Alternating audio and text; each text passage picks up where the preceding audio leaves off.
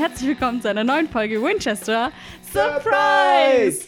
Wir machen uns heute an Staffel 6, Folge 21. Mhm. Eine, also die, die zweitletzte Folge der Staffel. Mhm. Ich bin Töff. Und ich bin Thomas. Das haben wir schon vor lang nicht mehr gesagt. Ich Ja. dachte, ich streus mal wieder ein. Ja, falls jemand vergessen hat, wie wir heißen. Genau. Oder jemand random mit weißt, Staffel 6, Folge 21 einsteigt. Kann man schon mal anfangen. Ja, Ja. sicherlich. Na klar. Die Folge heißt auf Englisch Let It Bleed. Die Erinnerung auf Deutsch. Hat nichts miteinander zu Hat tun. nichts miteinander Gar zu tun, nein. Der Titel ähm, der englischen, also der englische Titel ist äh, der Name eines Rolling Stones Albums. Und zwar von 1969. Und da ist zum Beispiel auch You, can get, you Can't Always Get What You Want drauf. Den Song kennen wahrscheinlich einige. Und äh, Einflüsse des Albums sind vor allem aus dem Blues, Gospel und Country Rock Bereich. Und auf dem Album ist auch der Song Exile on Main Street. So hieß die erste Folge dieser Staffel. Und das finde ich schön, dass da so wieder so ein kleiner Bogen geschlossen wird irgendwie. Regie dieser, Fo- dieser Folge ist von John F. Showalter. Der hatte zuletzt Mommy Dearest gemacht, also vor zwei Folgen, die Sache mit Eve. Und Autorin der Folge ist Sarah Gamble. Die hat zuletzt Appointment in Samara gemacht. Das war die Folge mit dem Tod, als Dean auch kurzerhand tot war und den Tod gespielt hat. Genau. Okay, und dann noch äh, ganz kurz die Info, dass diese Folge 2011 am selben Abend mit dem Staffelfinale ausgestrahlt wurde. Ach, Doppelfolge. Genau, also das Hm. war eine Doppelfolge sozusagen. Das war aber ursprünglich nicht so geplant. Das lag daran, dass eine Woche davor das Serienfinale von Smallville lief. Mhm. Und das ging zwei Stunden. Und deswegen haben die Supernatural in dieser Folge, in dieser Woche praktisch gecancelt und dann die, in der nächsten Woche beide Folgen ausgestrahlt. Genau. Ja, krass, weil eigentlich ist ja die Folge jetzt nicht so, dass man sagen könnte, okay, hier ist Part 1, Part 2, Genau. sondern das ist ein abgeschlossener Ja. Plot eigentlich. Also das war auch, hatte nichts mit, mit Supernatural zu tun, Mhm. sondern es lag einfach nur daran, dass Smallville den TV-Fernsehspot gebraucht hat. Keiner mag Smallville. Aber es ist so, guck mal, so heute wäre das halt überhaupt kein Ding mehr wegen Streaming und so, Mhm. aber ähm, damals war es halt noch Fernsehen, lineares Fernsehen. Man hat noch, man musste noch zur richtigen Zeit einschalten. ja, wobei es gibt ja immer noch Fernsehen. Es Schon, gibt ja da auch aber immer noch Serien, die da meisten ausgestrahlt werden. Serien werden ja inzwischen für Streaming produziert. Das- Ja, schon, aber es gibt immer noch Sachen, die da ausgestrahlt werden. Ja, aber dann läuft es meistens trotzdem noch, also parallel irgendwo wird es immer noch Hm. Ja, gestreamt. stimmt. es ist Ja. nicht so, dass es halt Ja. nur noch. Man muss nicht Fernsehen drauf kommt. verzichten. Genau. Okay, ja, da bin ich dabei. Okay. Dann können wir loslegen, oder? Okay, cool, alles klar. Dann mache ich den Rückblick. Wir sehen Lisa und Ben auch mal wieder, schon länger irgendwie nicht mehr gesehen, gehört. Und sie will Dean, aber wird ihn nicht so bekommen, zumindest nicht so, wie sie ihn haben möchte. Ben, der meint, dass Dean die Familie und auch ihn im Stich lässt. Und wir äh, lernen nochmal Frau Dr. Wi- Wisiek Visiak, ja. Visiak. Ich weiß auch nicht so recht, wie man das aussprechen soll, egal. Visiak kennen, weil die war damals die Kontaktfrau und die die Tipps gegeben hat wegen den Drachen. Ne, mit dem Schwert, wir erinnern uns. Wir kriegen einen kurzen Einblick nochmal von Raphael. Der Cass droht, dass er vor ihm knien soll. Und wir bekommen auch das Cass-Gespräch mit Crowley mit, wo sie in der Hölle, also an der extrem langen Warteschlange sind, mit dem Deal, der vorgeschlagen wird. Wir treffen auch Cass und Balthasar, die zusammenarbeiten und dass Crowley die Winchesters am liebsten tot sehen möchte. Cass und Dean sind im Gespräch und Cass lehnt, lenkt aber nicht ein, obwohl Dean eigentlich bittet, dass er seinen Plan mit dem Fegefeuer und den darin enthaltenen Seelen aufgeben soll und es dann zum Bruch zwischen Cass und Dean kommt. Dann steigen wir ein in die Folge. Wir sind am 15. März 1937 und zwar in Providence, Rhode Island. In einer regnerischen Nacht. Genau, eine stürmische Nacht, In könnte man sagen. Nacht. Ein Mann sitzt an einem Schreibtisch und tippt so auf seiner Schreibmaschine. Draußen, wie gesagt, es stürmt, gewittert. Und er tippt so wie wild und ist dann auch fertig. Und die letzten Worte sieht man dann, die End. Und als er dann das gesamte Manuskript gesammelt auf dem Tisch hat, geht irgendwie diese, die Tür zum Raum so ganz langsam irgendwie quietschend auf. Aber da ist halt niemand. Also man sieht niemand reinkommen und er guckt auch dann auf den Flur, nimmt auch so eine Pistole mit, glaube ich. Ähm, aber es ist niemand da und er schließt die Tür dann ab. Man merkt ihm aber an, dass er irgendwie nervös ist und er trinkt dann auch Alkohol, äh, nimmt sich da einen Schluck äh, Whisky oder irgendwas. Und dann auf einmal zerbricht das Fenster und man sieht dann aber nicht was durch das Fenster kommt, sondern nur so eine schwarze Gestalt irgendwie, so ganz im Hinter oder was heißt im Hintergrund, aber halt nur so am Rand des Schemenhaft. Bilds. Genau. Ja, und er sagt dann noch so, bitte, wir wussten es nicht. Aber man weiß halt überhaupt nicht, was gemeint ist. Und die Gestalt kommt dann auf ihn zu und er stolpert rückwärts und stößt dabei dieses Manuskript vom Tisch. Und man hört dann nur noch einen Schrei und überall Blut und auch auf dem Papier ist Blut. Und dann äh, zoomt es so an dieses Manuskript dran. Und wir sehen den Titel und also den Titel der Geschichte und den Autor der Geschichte auch. Und die Geschichte heißt Haunter of the Dark von H.P. Lovecraft. Mhm. Ich habe da jetzt ein bisschen Research. Sehr gut. Fangen wir an, ich ergänze. Okay. Also ich habe auch später nochmal, es ist ein bisschen ähm, ja, konfus diese Woche bei mir. Okay. Ich habe jetzt erstmal was zu dieser Geschichte. Mhm. Weil der deutsche Titel der Geschichte heißt, also auf Englisch heißt es wie gesagt Haunter of the Dark und auf e- Deutsch heißt die Geschichte Der leuchtende Trapezoeder mhm. oder auch Der Schrecken der Finsternis beziehungsweise, beziehungsweise Jäger der Finsternis. Ich fand Trapezoeder cool. Ja, aber ich musste auch erstmal googeln, was ein Trapezoeder ist. ist. Hast du es auch gegoogelt? Ja. Weil das ist so, wie erklärt man das jetzt? Also ich, ich bin nicht so gut in Mathematik, aber ähm, es ist eine geometrische Form, die irgendwie aus Vierecken besteht, die aber alle nicht gleich sind oder so. Mhm. Und dann sieht es aber aus so ein bisschen wie so ein Diamant oder so. Mhm. Finde ich. Ja, wie so ein Prisma halt. Ja, genau. Also Prisma ist nochmal was anderes, ja. aber so, dass man eine Vorstellung hat. Genau. Ein Trapezoeder halt, Mann. Ja, mein Gott, man weiß man doch. doch. Ja, genau, richtig. Mhm. Ähm, so, die Geschichte wurde eigentlich nicht am 15. März 1937 geschrieben, sondern vom 5. bis 9. November 1935, also anderthalb Jahre vor vor diesem Datum. Und der 15. März 1937 ist der Tag, an dem H.P. Lovecraft gestorben ist. Der Tag seines Todes. Der Ort passt auch. Genau, das habe ich Rhode jetzt nämlich Island. auch, genau. Aber jetzt wollte ich erstmal, genau, doch, nee, das habe ich sogar jetzt. Ähm, Lovecraft ist tatsächlich in, in Providence, Rhode Island erstmal geboren. Mhm ähm, hat aber die meiste Zeit seines Lebens gar nicht dort gelebt, ist aber dann in den letzten Jahren seines Lebens wieder dorthin zurückgekehrt. Mhm. Und es war auch eine Zeit, in der er sehr viel geschrieben hat und deswegen es stammt aus der viel Zeit, aus der Zeit viele seiner Geschichten. Und es war eine Zeit, wo es ihm dann auch gesundheitlich immer schlechter ging.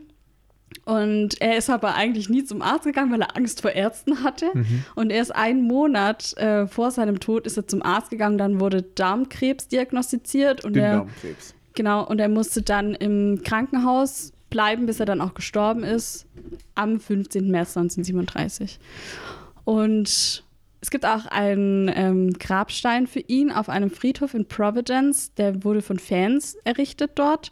Und da steht sein Name, die Geburts- und Todesdaten und die Worte I am Providence, was äh, doppeldeutig ist, weil das einerseits natürlich der Wohnort ist, andererseits heißt Providence sowas wie die göttliche Vorsehung oder die göttliche Fügung, aber auch Fürsorge. Also es ist so ein sehr, ja, doppeldeutiger, mehrdeutiger Begriff.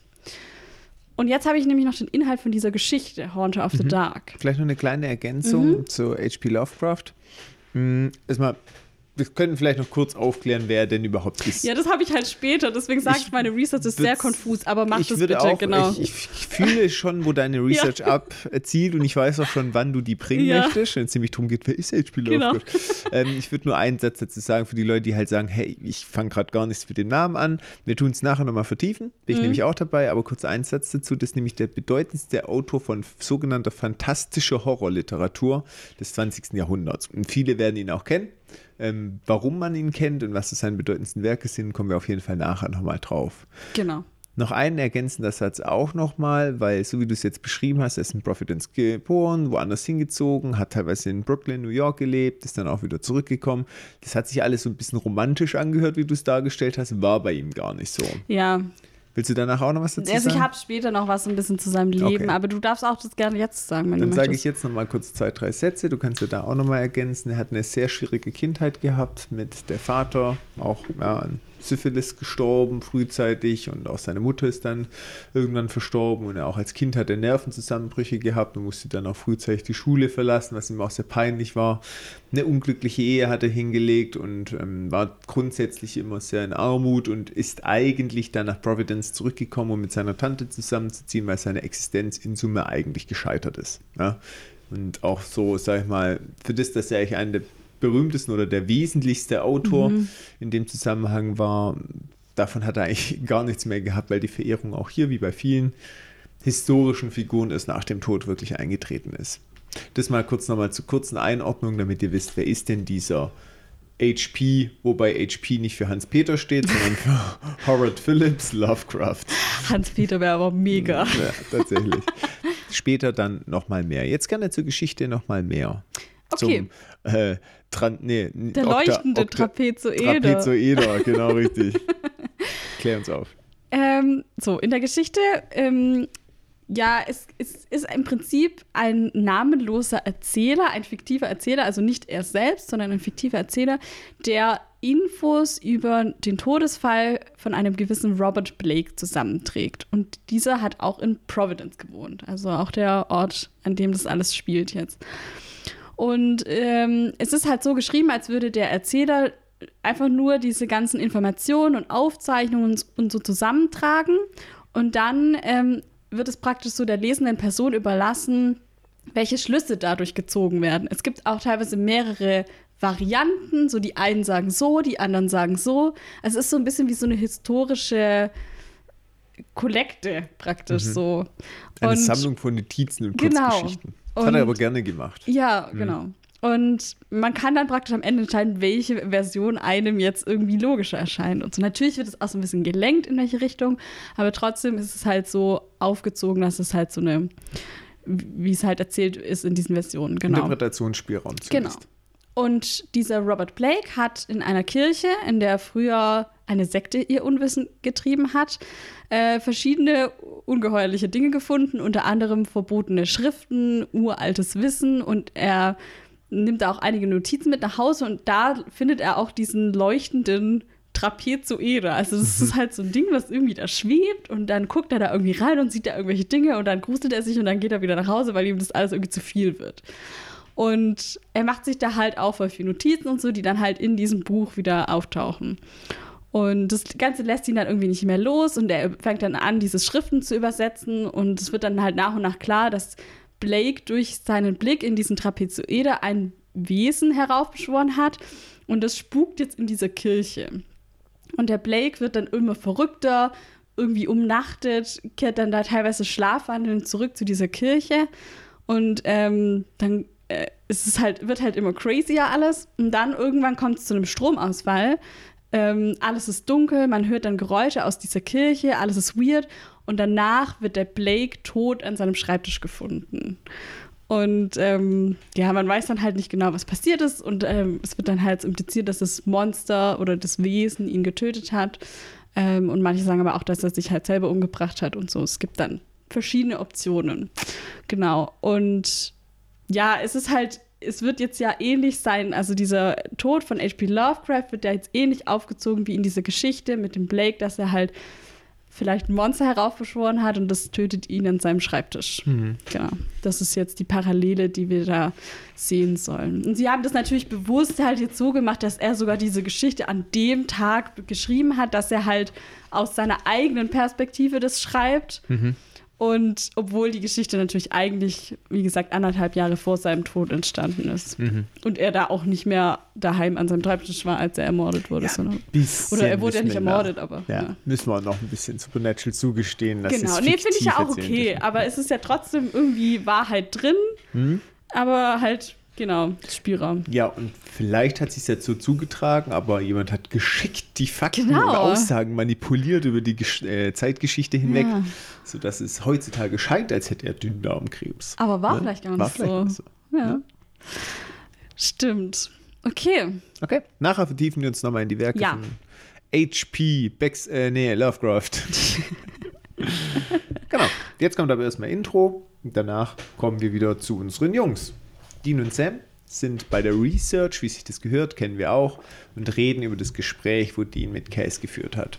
Samuels Tagebücher sind an der Stelle aktuell nutzlos.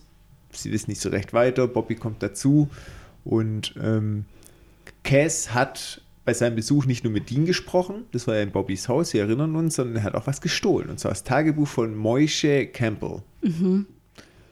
So.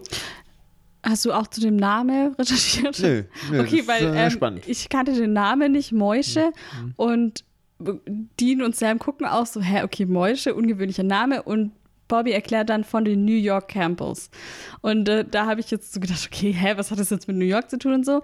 Aber ähm, das ist ein männlicher Vorname, der aus dem jiddischen, hebräischen kommt und das ist, also es ist ein jüdischer Vorname und kommt in den USA einfach am häufigsten vor, weil ganz, weil dort eben viele Juden leben. Und vor allem in New York ist es eben so, dass da viele Juden leben und deswegen kommt dieser Name natürlich in New York auch tendenziell mhm. mehr vor.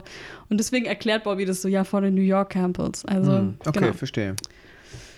Ja, und Cass hat das Tagebuch von Moishe Campbell gestohlen, aber unser paranoider Bobby hat natürlich eine Kopie von allen Unterlagen, die er in seinem Haus hat. What the fuck? Ich liebe ja? Bobby. Total. Und äh, kann jetzt deswegen das nochmal rausziehen aus dem Hut. Er ist auch so, hi, schön euch zu treffen. Bobby, mein Name, ich bin ein paranoider Bastard. Mhm.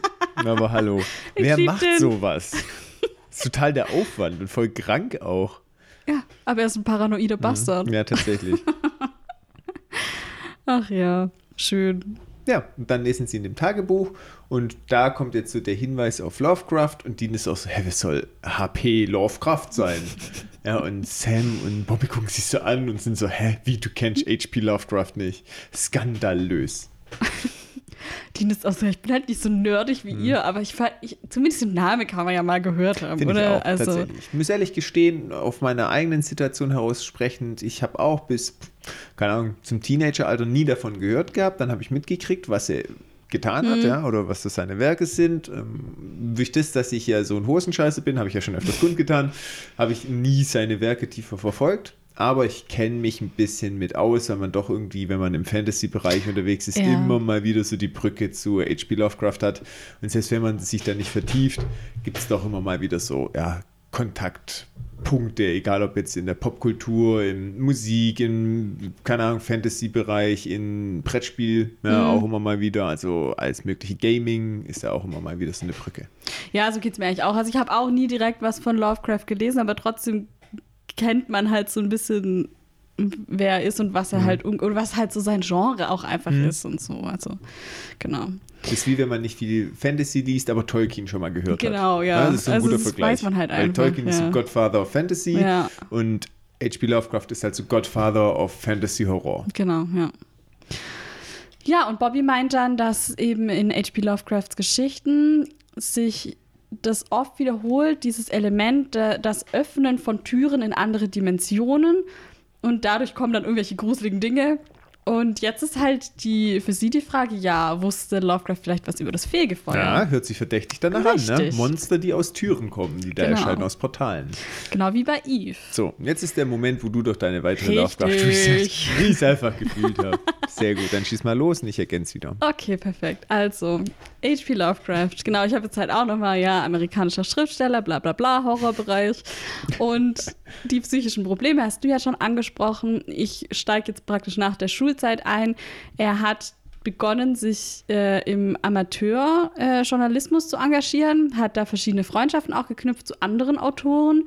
Und dann hat er jahrelang für ein Magazin namens Weird Tales Geschichten geschrieben. Und das war eben so die Anfänge von, von seinen Horrorgeschichten.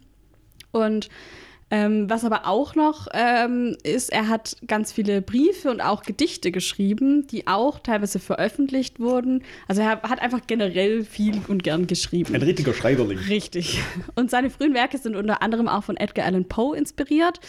Und erst seine späteren Werke, die er dann unter anderem auch in Providence geschrieben hat, sind dann diese typische Lovecraft-Style eher. Mhm.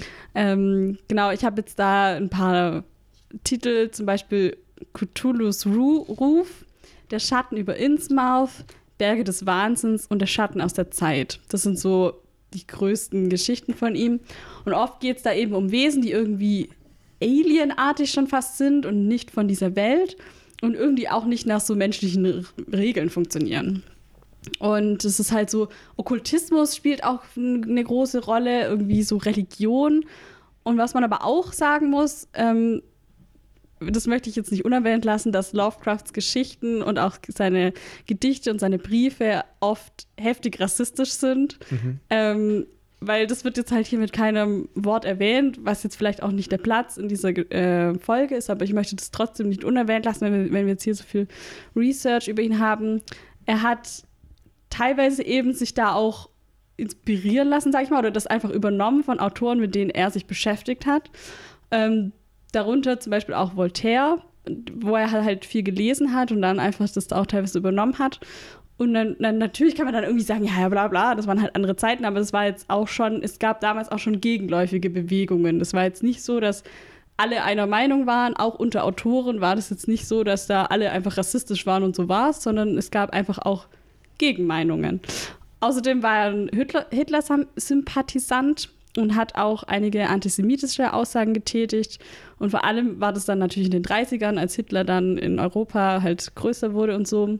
Er hat allerdings im Zweiten Weltkrieg nicht mehr miterlebt, weil er ja 1937 gestorben ist. Genau. Aber das wollte ich noch dazu sagen. Mhm. Jetzt darfst du gerne noch ergänzen.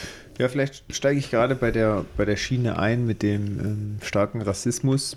Klar, ähm, das, was er literarisch geleistet hat, dafür wird er verehrt, sage mhm. ich mal. Das ist auch, finde ich, zu Recht für das, was er geschaffen hat. Klar. Aber ich glaube, als Mensch war ein sehr unangenehmer mhm. Zeitgenosse. Ja, teilweise auch aggressiv. Das war auch einer der Probleme, warum er seine schulische Bildung nicht weiter verfolgt hat, weil er sehr schnell aussällig gegenüber auch anderen Menschen geworden ist. Und gerade auch sein Rassismus war stark aus einem niederen Beweggrund begründet, dass er keine Arbeit gefunden hat wo er sich aber auch zu fein war, viele mhm. Arbeiten zu übernehmen.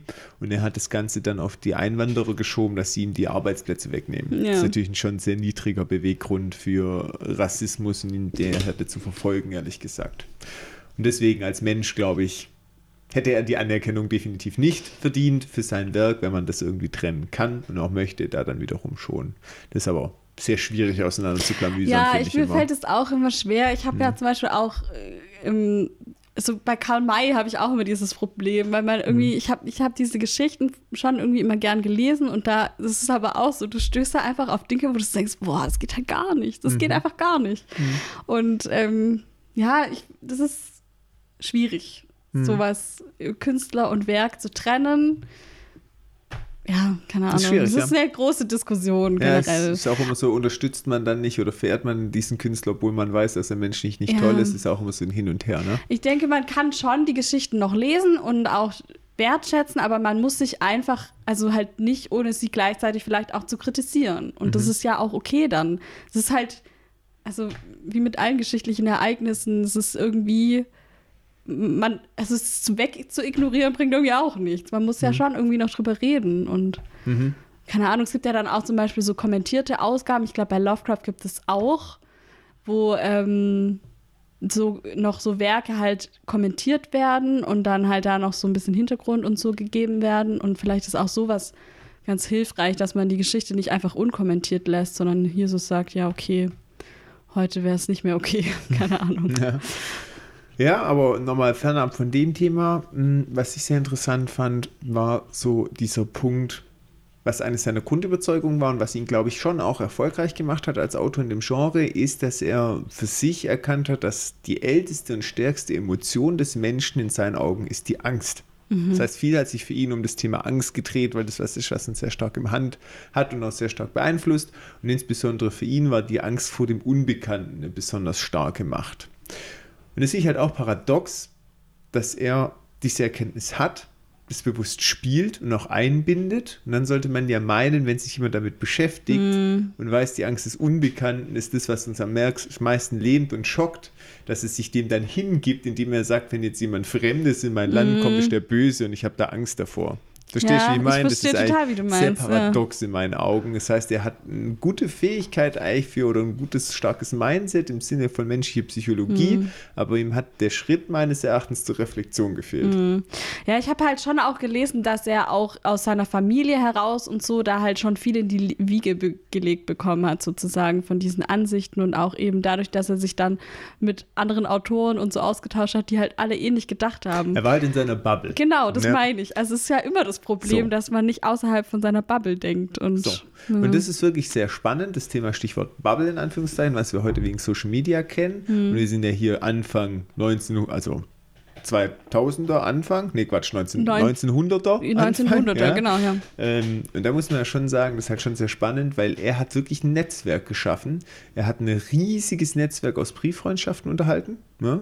wo teilweise auch dann Autoren untereinander in Kontakt Mhm. gegangen sind. Er war schon so ein Mittelpunkt. Er war so ein Social Media Betreiber quasi Ja. mit Briefen. Und das ist schon sehr spannend. Crazy irgendwie. Das war wirklich so, dass dann das, was Social Media macht, der Austausch von Gedanken, er hat von manchen Autoren Elemente, Ideen übernommen und andere Autoren haben von ihm Ideen übernommen und es war auch tatsächlich teilweise so, dass sie ihm Geschichten von sich geschrieben hat. Der hat da dann was reingeschrieben, die haben es zurückgenommen, haben es nochmal umgeschrieben. Also es war schon sehr modern eigentlich, dieser Ansatz und auch sehr viel Wissenstransfer, was in der Zeit natürlich ziemlich schwierig eigentlich ist über Distanzen und für Gleichgesinnte. Aber natürlich gleichgesinnt im Sinne von Rassismus hat sich das natürlich befeuert. Klar. Wenn ich natürlich mit 100 Leuten schreibe und die alle mein Mindset haben, dann kriege ich von allen mit, ja, ja, stimmt. Mhm. Und dann macht schaukelt Sinn. sich das ja, dann auch hoch auch, immer genau, weiter und so. Aber trotzdem, das fand ich bemerkenswert, dass er dieses Brieffreundschaftsnetzwerk sehr Mhm. aktiv genutzt hat und da auch wirklich Leute voran und auch Leuten geholfen hat, die an ihren Mhm. Geschichten nicht mehr weitergekommen sind.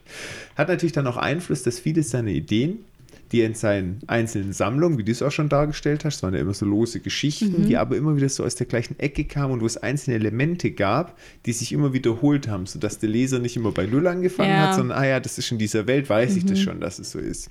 Ohne dass es für den Plot vielleicht essentiell war. Das hat dann auch sich in anderen Werken wieder gespielt, von anderen Autoren.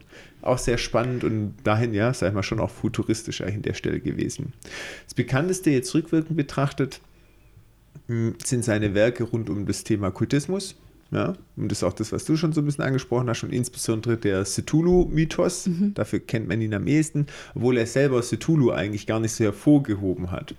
In seinen Geschichten, gerade mit dem Kult, geht es um, wie du schon gesagt hast, diese Alien, ja, die außerhalb unserer ja, Dimension kommen und wobei nicht ganz außerhalb unseres bekannten Universums in Ja. Anführungszeichen. Das ist die gleiche Dimension, aber ein anderes Universum. Und die werden auch die großen Alten oder die äußersten Götter, das sind zwar unterschiedlich, aber sowas in die Richtung genannt. Und für die gelten halt unsere Naturgesetze nicht. Ja, und was ich auch sehr spannend fand, eine Auseinandersetzung neben diesem Horror, den wir auch schon kennen, ne, wesentliches Element, der Horror, ist aber auch, was er immer wieder thematisiert und wofür er, glaube ich, auch für viele echt geschätzt wird und was auch in der Popkultur echt häufig aufgegriffen wird, wenn H.P. Lovecraft im Raum steht, ist, dass der Mensch im Prinzip mit seiner Moral und seiner Ethik in Anbetracht von solchen Wesen, die so unfassbar mächtig sind und sich sogar über unsere Naturgesetze hinaus hinwegsetzen können, dass das, was wir eigentlich tun, woran wir denken, woran wir glauben, dass es eigentlich gar keine Relevanz hat. Ja, Ja. Wir sind eigentlich so, eine, so ein Augenzwinkern, so eine Unbedeutigkeit, wenn da so ein Gott kommt und kurz mal uns ausradieren könnte. Und Das viele Protagonisten in dem Setting, ja, oder auch einfach, ja, Kultisten, die dann überlaufen, da ist das Thema, dass halt diese Erkenntnis, diese Konfrontation mit der Unbedeutigkeit und diesem fehlenden Sinn im Leben dann Wahnsinn folgt. Wahnsinn und Chaos. Und das konnte er in seinen Schriften immer sehr gut darstellen. Das ist was, was auch häufig in der Popkultur aufgegriffen wird, noch dieses durch Horror wahnsinnig werden. Zumindest im Zusammenhang mit H.P. Lovecraft. Ja, spannend, aber Mhm, Finde ich auch, weil dieses Thema Wahnsinn natürlich auch bis zu einer gewissen Zeit immer als sehr kritisch gesehen worden ist, auch aus diesem religiösen Faktor, ähm, Faktor heraus. Ja, so Wahnsinnige sind vom Teufel besessen und böse Magie und sowas. Und er geht ja hier schon über den Ansatz eigentlich, das ist kein Besessensein, sondern im Prinzip teilweise auch Erkenntnis durch er Ja, hat ja auch Unbedeutigkeit. dadurch, dass er halt selbst auch diese psychischen Probleme hatte und so, hat er da halt vielleicht auch einen anderen Ansatz als manche andere so. Mhm. Ja, schon spannend. Ich, was ich noch spannend finde, übrigens, du hast vor ein paar Folgen, äh, haben wir, ja, ist jetzt vielleicht auch schon mehrere Folgen her, aber da hast du gesagt, boah, also es könnte, ich kann mir schon vorstellen, dass nochmal was so Lovecraft-mäßiges kommt und so.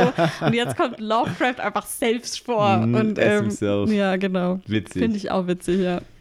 So, jetzt habe ich noch eine Sache dabei, Mhm. wo ich selber einfach, ja, weil ich habe viel von Lovecraft schon früher gehört gehabt und wo bei mir aber immer war, wenn alle immer von Cthulhu gesprochen Ja. haben. Wo man A, wenn man es geschrieben sieht, nicht mehr weiß, wie man es Genau. aussprechen soll. Ich war auch so, wie spricht man das aus? Genau, ey? aber ich kenne Leute, von denen habe ich das gelernt, ja, Mhm. und die sagen Cthulhu, ob das jetzt so stimmt oder nicht. Und ich glaube, dass man es im Englischen nochmal anders ausspricht, Kann sicherlich. sein. Und ja, ich glaube, man kann es auch so ein bisschen aussprechen, wie man will, weil es halt immer nur aus dem geschriebenen Wort herauskommt. Und das war was, wo ich lange nicht wusste, was ist das denn? Ja, und das ist so dieser Überbegriff für Cthulhu-Mythos, da geht es um diese ganzen Kultisten-Thematik von Lovecraft, auch wenn er selber diesen Begriff gar nicht so geprägt hat. Für ihn war das einfach nur ein Monster seiner Fantasie und später hat jemand da Vorliebe gehabt, ein Autor, und das dann nochmal so ein bisschen geboostet und dann hat sich dieser Cthulhu-Mythos aufgebaut. und deswegen Cthulhu, um das mal kurz zu erklären, das lese ich hier ab, um es originalgetreu wiederzugeben, ist ein vor mehreren hundert Millionen Jahre auf der Erde gekommenes Wesen von großer Macht, das nach der Interpretation von August Derleth durch einen Flug in der versunkenen Stadt Riley im Pazifischen Ozean in todesähnlichem Schlaf gefangen gehalten wird. Den mythologischen Quellen zufolge wird er wieder auferstehen, wenn die Sterne richtig stehen, um erneut seine Schreckensherrschaft über die Erde auszuüben, was letztendlich den Tod allen Lebens auf der Erde bedeuten würde. Sein Körper ist entfernt humanoid, allerdings äußerst aufgedunsen. Sein Kopf ähnelt einem Tintenfisch, das Gesicht besteht aus einem Gewirr von Tentakeln. Er besitzt ein paar lange schmale Flügel. Wild. Wild. Wobei Tentakeln bei Lovecraft immer irgendwie so ein Ding sind. Ne? Er hat auch viel von seinen Albträumen drin verarbeitet. Aber jetzt wisst ihr mal, wie Cthulhu aussehen, wirken sollen und was es überhaupt ist. Mhm. Vielen Dank. Gerne. Sehr spannend. Das war sehr ausführlich, aber Ja. zu Lovecraft, ehrlich gesagt, könnte man einen eigenen Podcast Ich wollte komplett gerade machen. sagen, man könnte da noch viel mehr bringen. Richtig, weil es einfach eine riesige Lore ist und es Mhm. ganz viele Alten gibt und Wesen und ach, hast du nicht alles gesehen. Voll. Wir wollen aber zurück zu Supernatural. Ach so, geht es hier eigentlich um Supernatural. Gut, dass wir noch drüber gesprochen haben. In der nächsten Szene sind wir bei Ben.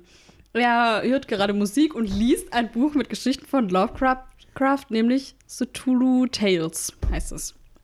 Und Lisa ist unten im Wohnzimmer mit Dr. Matt. Wir haben doch über ihn gesprochen. Das ist ihr neuer Boyfriend, Mhm. äh, wo Dean schon ein bisschen eifersüchtig war und wo wir zuletzt gesehen haben, also Ben hat ja um Hilfe gerufen, als Lisa auf ein Date gegangen ist. Das dritte Date mit Dr. Matt und sie sind immer noch zusammen. Oh oh. Oh oh. Und sie schauen Baseball zusammen unten im Wohnzimmer. Wie es mich schon wieder richtig nervt, dass sie ihm das Bier bringt. Ja, das hat mich auch genervt. Da dachte ich auch, komm, euer Ernst jetzt. Typisch wieder, Das Lisa wird als wieder so Ja. total hörige Frau dargestellt. Das war- hat mich schon mit Dean immer Dr. Matt aufgeregt. holt ein Scheiß Bier selber. Wirklich, habe ich auch gedacht. Naja, okay. Und dann wird auf einmal die Tür eingetreten. Und ein Mann dringt ein ins Wohnzimmer und packt Lisa und Matt versucht noch, ihn zu beschwichtigen, so lass sie los und so. Und dann kommt aber ein zweiter Mann von hinten, überrascht Matt und tötet den einfach instant. Oh. Ich war schon ein bisschen traurig, weil ich dachte so, okay, Lisa hat jetzt ihre Happiness vielleicht gefunden oder ist auf jeden Fall ein Stück näher dran und jetzt ist es halt wieder am Arsch. Ja, ich war auch total ergriffen. Komm schon. Mir hat es schon leid getan. Ja, Und. Dr. Matt hat überhaupt nichts in der ganzen Sache zu tun. Er kann nichts dafür. Der hat Dean die Freundin ausgespannt. Er wusste wahrscheinlich nicht mal, dass Dean existiert. Ja, deswegen bin ich auch besonders tragisch, dass, dass er jetzt äh, von uns gegangen Das finde ich ist. ganz schön makaber von dir. Ben hat das Ganze gehört und beobachtet es von der Treppe oben. Und äh, sie bemerken ihn dann aber. Und dann äh, rennt Ben zurück zu seinem Ti- Zimmer, verrammelt die Tür und ruft Dean an mit seinem Handy. Und ja, Dean geht auch ran bei Bobby auf dem Sofa. Und Ben schildert halt die Situation und Dean ist sofort so im Hunter-Mode einfach. Was sind sie? Haben sie, hast du ihre Augen gesehen? Sind- richtig die Notfallfragen. Genau. Zähne, Augen, Genau. Waffen. Ähm, also, kannst du zum Kleiderschrank, weil da ist eine äh, Waffe drin, so, ne? so. Aber das Problem ist, dass Ben nichts Greifbares hat und Dean redet dann, spring aus dem Fenster, gebrochene Knochen nicht so schlimm, versuch irgendwie wegzukommen. Aber es ist zu spät. Ja, wir hören dann von Ben nichts mehr. Ja, wir hören nur, wie so die Tür noch kaputt geht. Und dann hören wir kurz darauf, dass Crowley sich am Telefon meldet. Yay, Crowley! ja, und Dean fordert Crowley auf, dass er Lisa und Ben freilässt. Aber Crowley nimmt Lisa und Ben kurz zusammengefasst als Geiseln und sagt Dean, Sam und Bobby sollen sich raushalten, ansonsten wird es halt ähm, schlimm für Lisa und Ben und er würde sie verlieren. Und das ist auch was, was Dean immer befürchtet hat, dass sowas irgendwann mal passiert. Auch der Grund, warum er mit Ja. ihr nicht mehr zusammen ist. Aber Schon. trotzdem Hat jetzt nichts gebracht. hat nichts gebracht. Und hast du auch so ein bisschen Taken-Vibes bekommen, weißt du, hier ähm, Haha. 96 Ja. Hours mit Mhm. äh. Liam Neeson. Ja. Weil der Dean ist so, wenn du sie nicht jetzt sofort los, äh, nee, so nach dem Motto, wenn du sie jetzt loslässt, dann passiert dir nichts, aber wenn du sie nicht gehen lässt, dann bring ich dich um mit alle, die du kennst oder keine Ahnung. Megatiken, ja, stimmt. Fand ich dann irgendwie witzig. Ähm, und Crowley ist aber nur so, nee, ähm, ich werde dir nichts tun, solange du und Jolly Green nichts weiter unternehmen. Ich habe jetzt Jolly Green, damit ist Sam gemeint und es ist eine Anspielung auf den Jolly Green Giant. Ein Maskottchen der Firma Green Giant, die machen so gefrorenes Gemüse und Dosengemüse und so. Was? Ja, und da gibt es eine riesige Statue von diesem Giant. Ich habe irgendwo ein Bild, aber mein Handy ist nicht hier. Ich zeige es dir nachher und ich lade es bei Insta hoch. Es ist ein riesiger grüner Giant. Mhm. Okay, warte, vielleicht dann zeige ich dir das Bild auch. Es sieht nämlich echt witzig aus. Ähm, und der äh, steht äh, in Blue Earth, Minnesota und ist 17 Meter hoch. Und ähm, das ist halt das Maskottchen von Green Giant. Und ähm, weil der halt so riesig ist, ist halt die Dieser Anspielung auf Sam. Ja. Blätterrock hört ganz schön knapp auf, ehrlich gesagt. Aber schon irgendwie witzig, ne? Mhm, total. Ja. Witzig. Also es ist halt auch so ein USA-Ding, was man halt bei uns nicht versteht. Wahrscheinlich haben sie es auch nicht so übersetzt, aber genau. Ja, Ich liebe noch, wie er dann so sagt, alles klar, okay, super, Küsschen. Und dann legt er auf. ja. Ich bin schon auf Deans Seite, aber ich muss sagen, Crowley-Sprüche sind halt trotzdem Guter grandios. Mann, ne? Muss man sagen.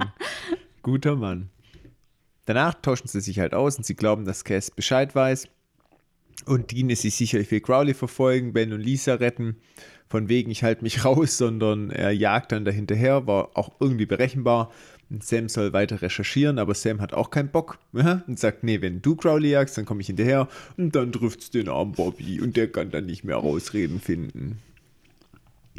Der Arme. Ja, nee, Sam will halt Dean beistehen. Ja, dann machen Dean und Sam in der Nacht ein Ritual, so schön auf dem Impala-Motorhaube und rufen Balthasar. Das ist mal pissig, ne, dass sie ihn immer klingeln, als sei, er sei ihr Dienstmädchen.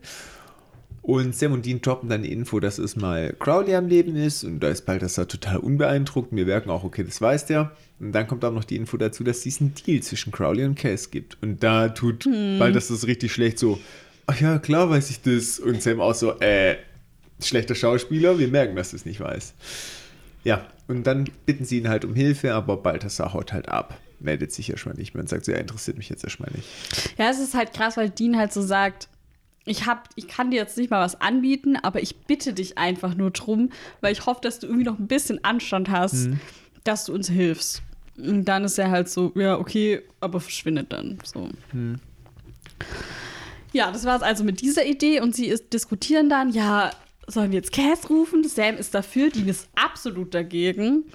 Äh, ich glaube, der ja, kann einfach gerade nicht mit dem, der kommt einfach gerade nicht klar. So. Zu Recht. Ist auch okay.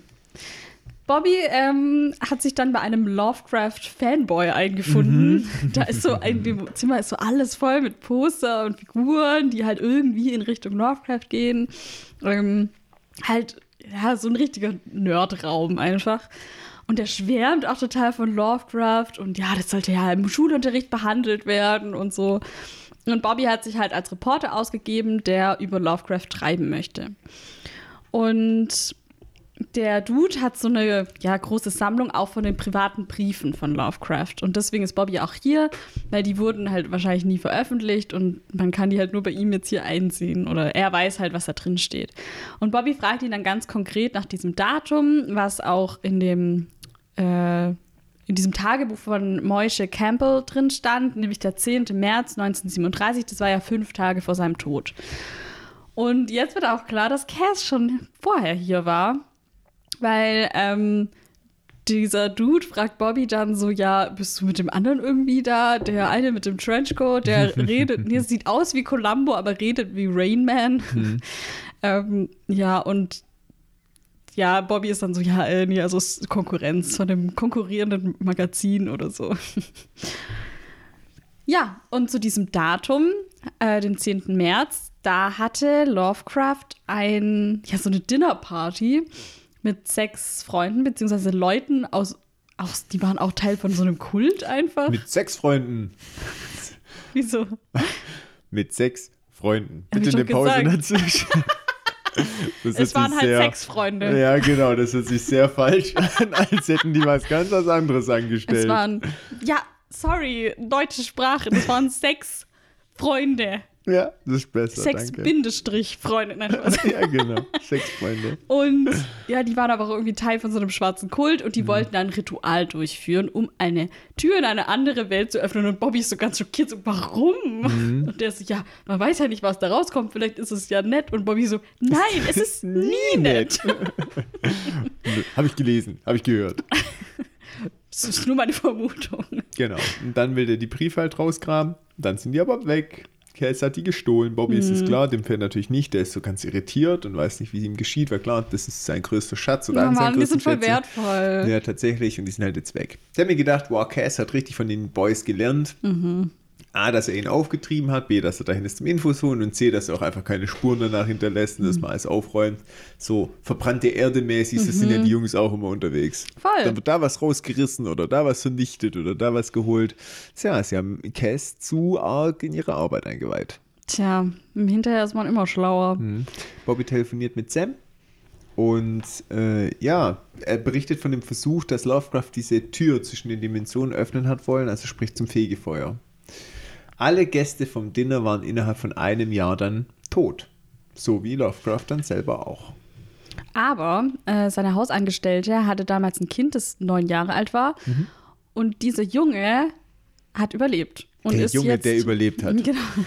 Und er ist jetzt 83 Jahre alt und ist in einem VMZ, Verhaltensmedizinischen Zentrum, untergebracht. Hast du es nochmal nachschlagen müssen? Nee, ich Hast wusste es noch. Sehr gut. Und ja, jetzt ist natürlich das der nächste Step. Und Bobby fragt dann auch so: Ja, wie läuft es jetzt mit der Suche nach Lisa und Ben? Und Sam ist so: Ja, also wir erkundigen uns gerade. Cut zu Dean, wie er gerade einen Dämon foltert und ihn einfach kurz mit dem Messer tötet und dann so sagt: Nächster Kunde. Also er sagt es nicht so fröhlich, er sagt es richtig deprimierend, aber hm, naja. Ja, und ja, dann wird auch das Gespräch beendet zwischen Bobby und Sam und Sam kommt zu Dean rein, der schon wieder den nächsten Dämon auf dem Stuhl gefesselt hat.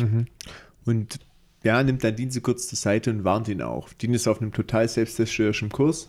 Der foltert einen Dämon nach dem anderen und er sagt halt, ja, ich werde die foltern, bis irgendwann mal einer auspackt. Und Sam sieht da halt schon auch ein Problem drin, weil klar, es tut einem seelisch auch nicht gut, wenn man dann Wesen foltert. Auf der anderen Seite gönnt sich Dean halt auch überhaupt keine, ja, keine Pause. Aber Dean fährt Sam dann auch an und sagt, das ist meine Sache, ich brauche dich dann nur, wenn denen was passiert ist quasi. Sam geht dann raus. Ja, aber er gibt sich halt auch selbst natürlich die Schuld. Ja. wieder für alles und so und ist halt so. Dean. Ja, voll. Er ist halt in seinem Kopf jetzt wieder für alles verantwortlich, dass er sie findet, dass sie in Sicherheit sind und so. Und ich glaube, er könnte sich halt nie verzeihen, wenn da jetzt irgendwas passiert denen und er sich dann da sein Leben lang die Schuld dafür gibt. Mhm. Ja. Ja, was macht Sam? Sam geht nach draußen und der betet dann, ohne abzustimmen mit Dean, dann zu Cass. Und bittet zu inständig, Cass, rette Lisa und Ben. Also er ist nicht so nach Motto, uh, du weißt davon und bist böse, sondern er unterstellt schon, dass er es weiß, aber so nach Motto appelliert an Cass, dass er Dean da erlöst. Cass ist zwar da, aber zeigt sich nicht. Info war aber wichtig, dass er jetzt weiß, dass ähm, Lisa und Ben entführt worden sind. Das hat er tatsächlich nicht gewusst. Und in der nächsten Szene sehen wir auch Postwenden, wie Cass zu Crowley geht und den halt konfrontiert. Und Crowley ist so, ja, pff, ich habe mich gegen nichts, äh, wegen nichts zu rechtfertigen. Ich habe nichts zerbrochen, weil du hast gesagt, ich soll Dean und Sam in Ruhe lassen. Das lasse ich ja auch. Ich habe halt jemand anderes entführt. Ah, Crowley. Recht hat der Mann. Recht hat er. Er sieht es halt als Ablenkung, weil er denkt sich, solange die Jungs Mhm. jetzt nach Lisa und Ben suchen, suchen sie nicht nach ihm. Stimmt auch. Was auch stimmt, ist schon eine gute Taktik, Mhm. muss man schon sagen. Wobei sie suchen ja schon nach ihm, aber sie hören auf zu versuchen, sie aufzuhalten. Das ja, ist das genau, ja. Und Cass sagt ja, hättest mich auch einbeziehen können in den Plan und Crowley ist dann so, ich bitte lieber um Vergebung als um Erlaubnis. Mhm. Aber ist ja auch irgendwie seine Mut. Also ist voll, also ja, Mhm. hat mich jetzt nicht überrascht. Cass will dann auf jeden Fall wissen, wo sie sind, aber Crowley sagt es ihm natürlich nicht. Und Cass macht ihm dann klar, so ja, du, äh, ist, dass er den beiden halt auf gar keinen Fall was antun darf. Und erweitert praktisch seine Bedingungen, nicht nur Sam und Dean, sondern auch Lisa und Ben. Ähm, aber Crowley lässt sich jetzt einfach langsam nichts mehr sagen von Cass. Mhm. Und ähm, sagt dann auch, ja, wenn du mich aufhalten willst, dann soll, finde lieber das verdammte Fegefeuer, dann lasse ich ihn ruhen, dann habe ich ja, was ich will. So. Ja, Ca- Crowley hat halt jetzt auch genug von Cass, seine Großherzigkeit für die Menschen, Mhm. das sagt er auch ganz konkret. Und ist einfach nur genervt. Ja, und Cass bekommt dann über äh, Angel Radio Ja. einen Anruf rein und muss dann auch gehen und lässt dann Crowley ja stehen. Ich liebe aber, Sehr wie er gut. Mhm. ihm noch so einen bösen Blick zuwirft und dann sagt, I'll be back, so die Ar Arnold Schwarzenegger. Terminator-Spruch. Ja, genau. I'll be back. Mhm. Ach ja, okay.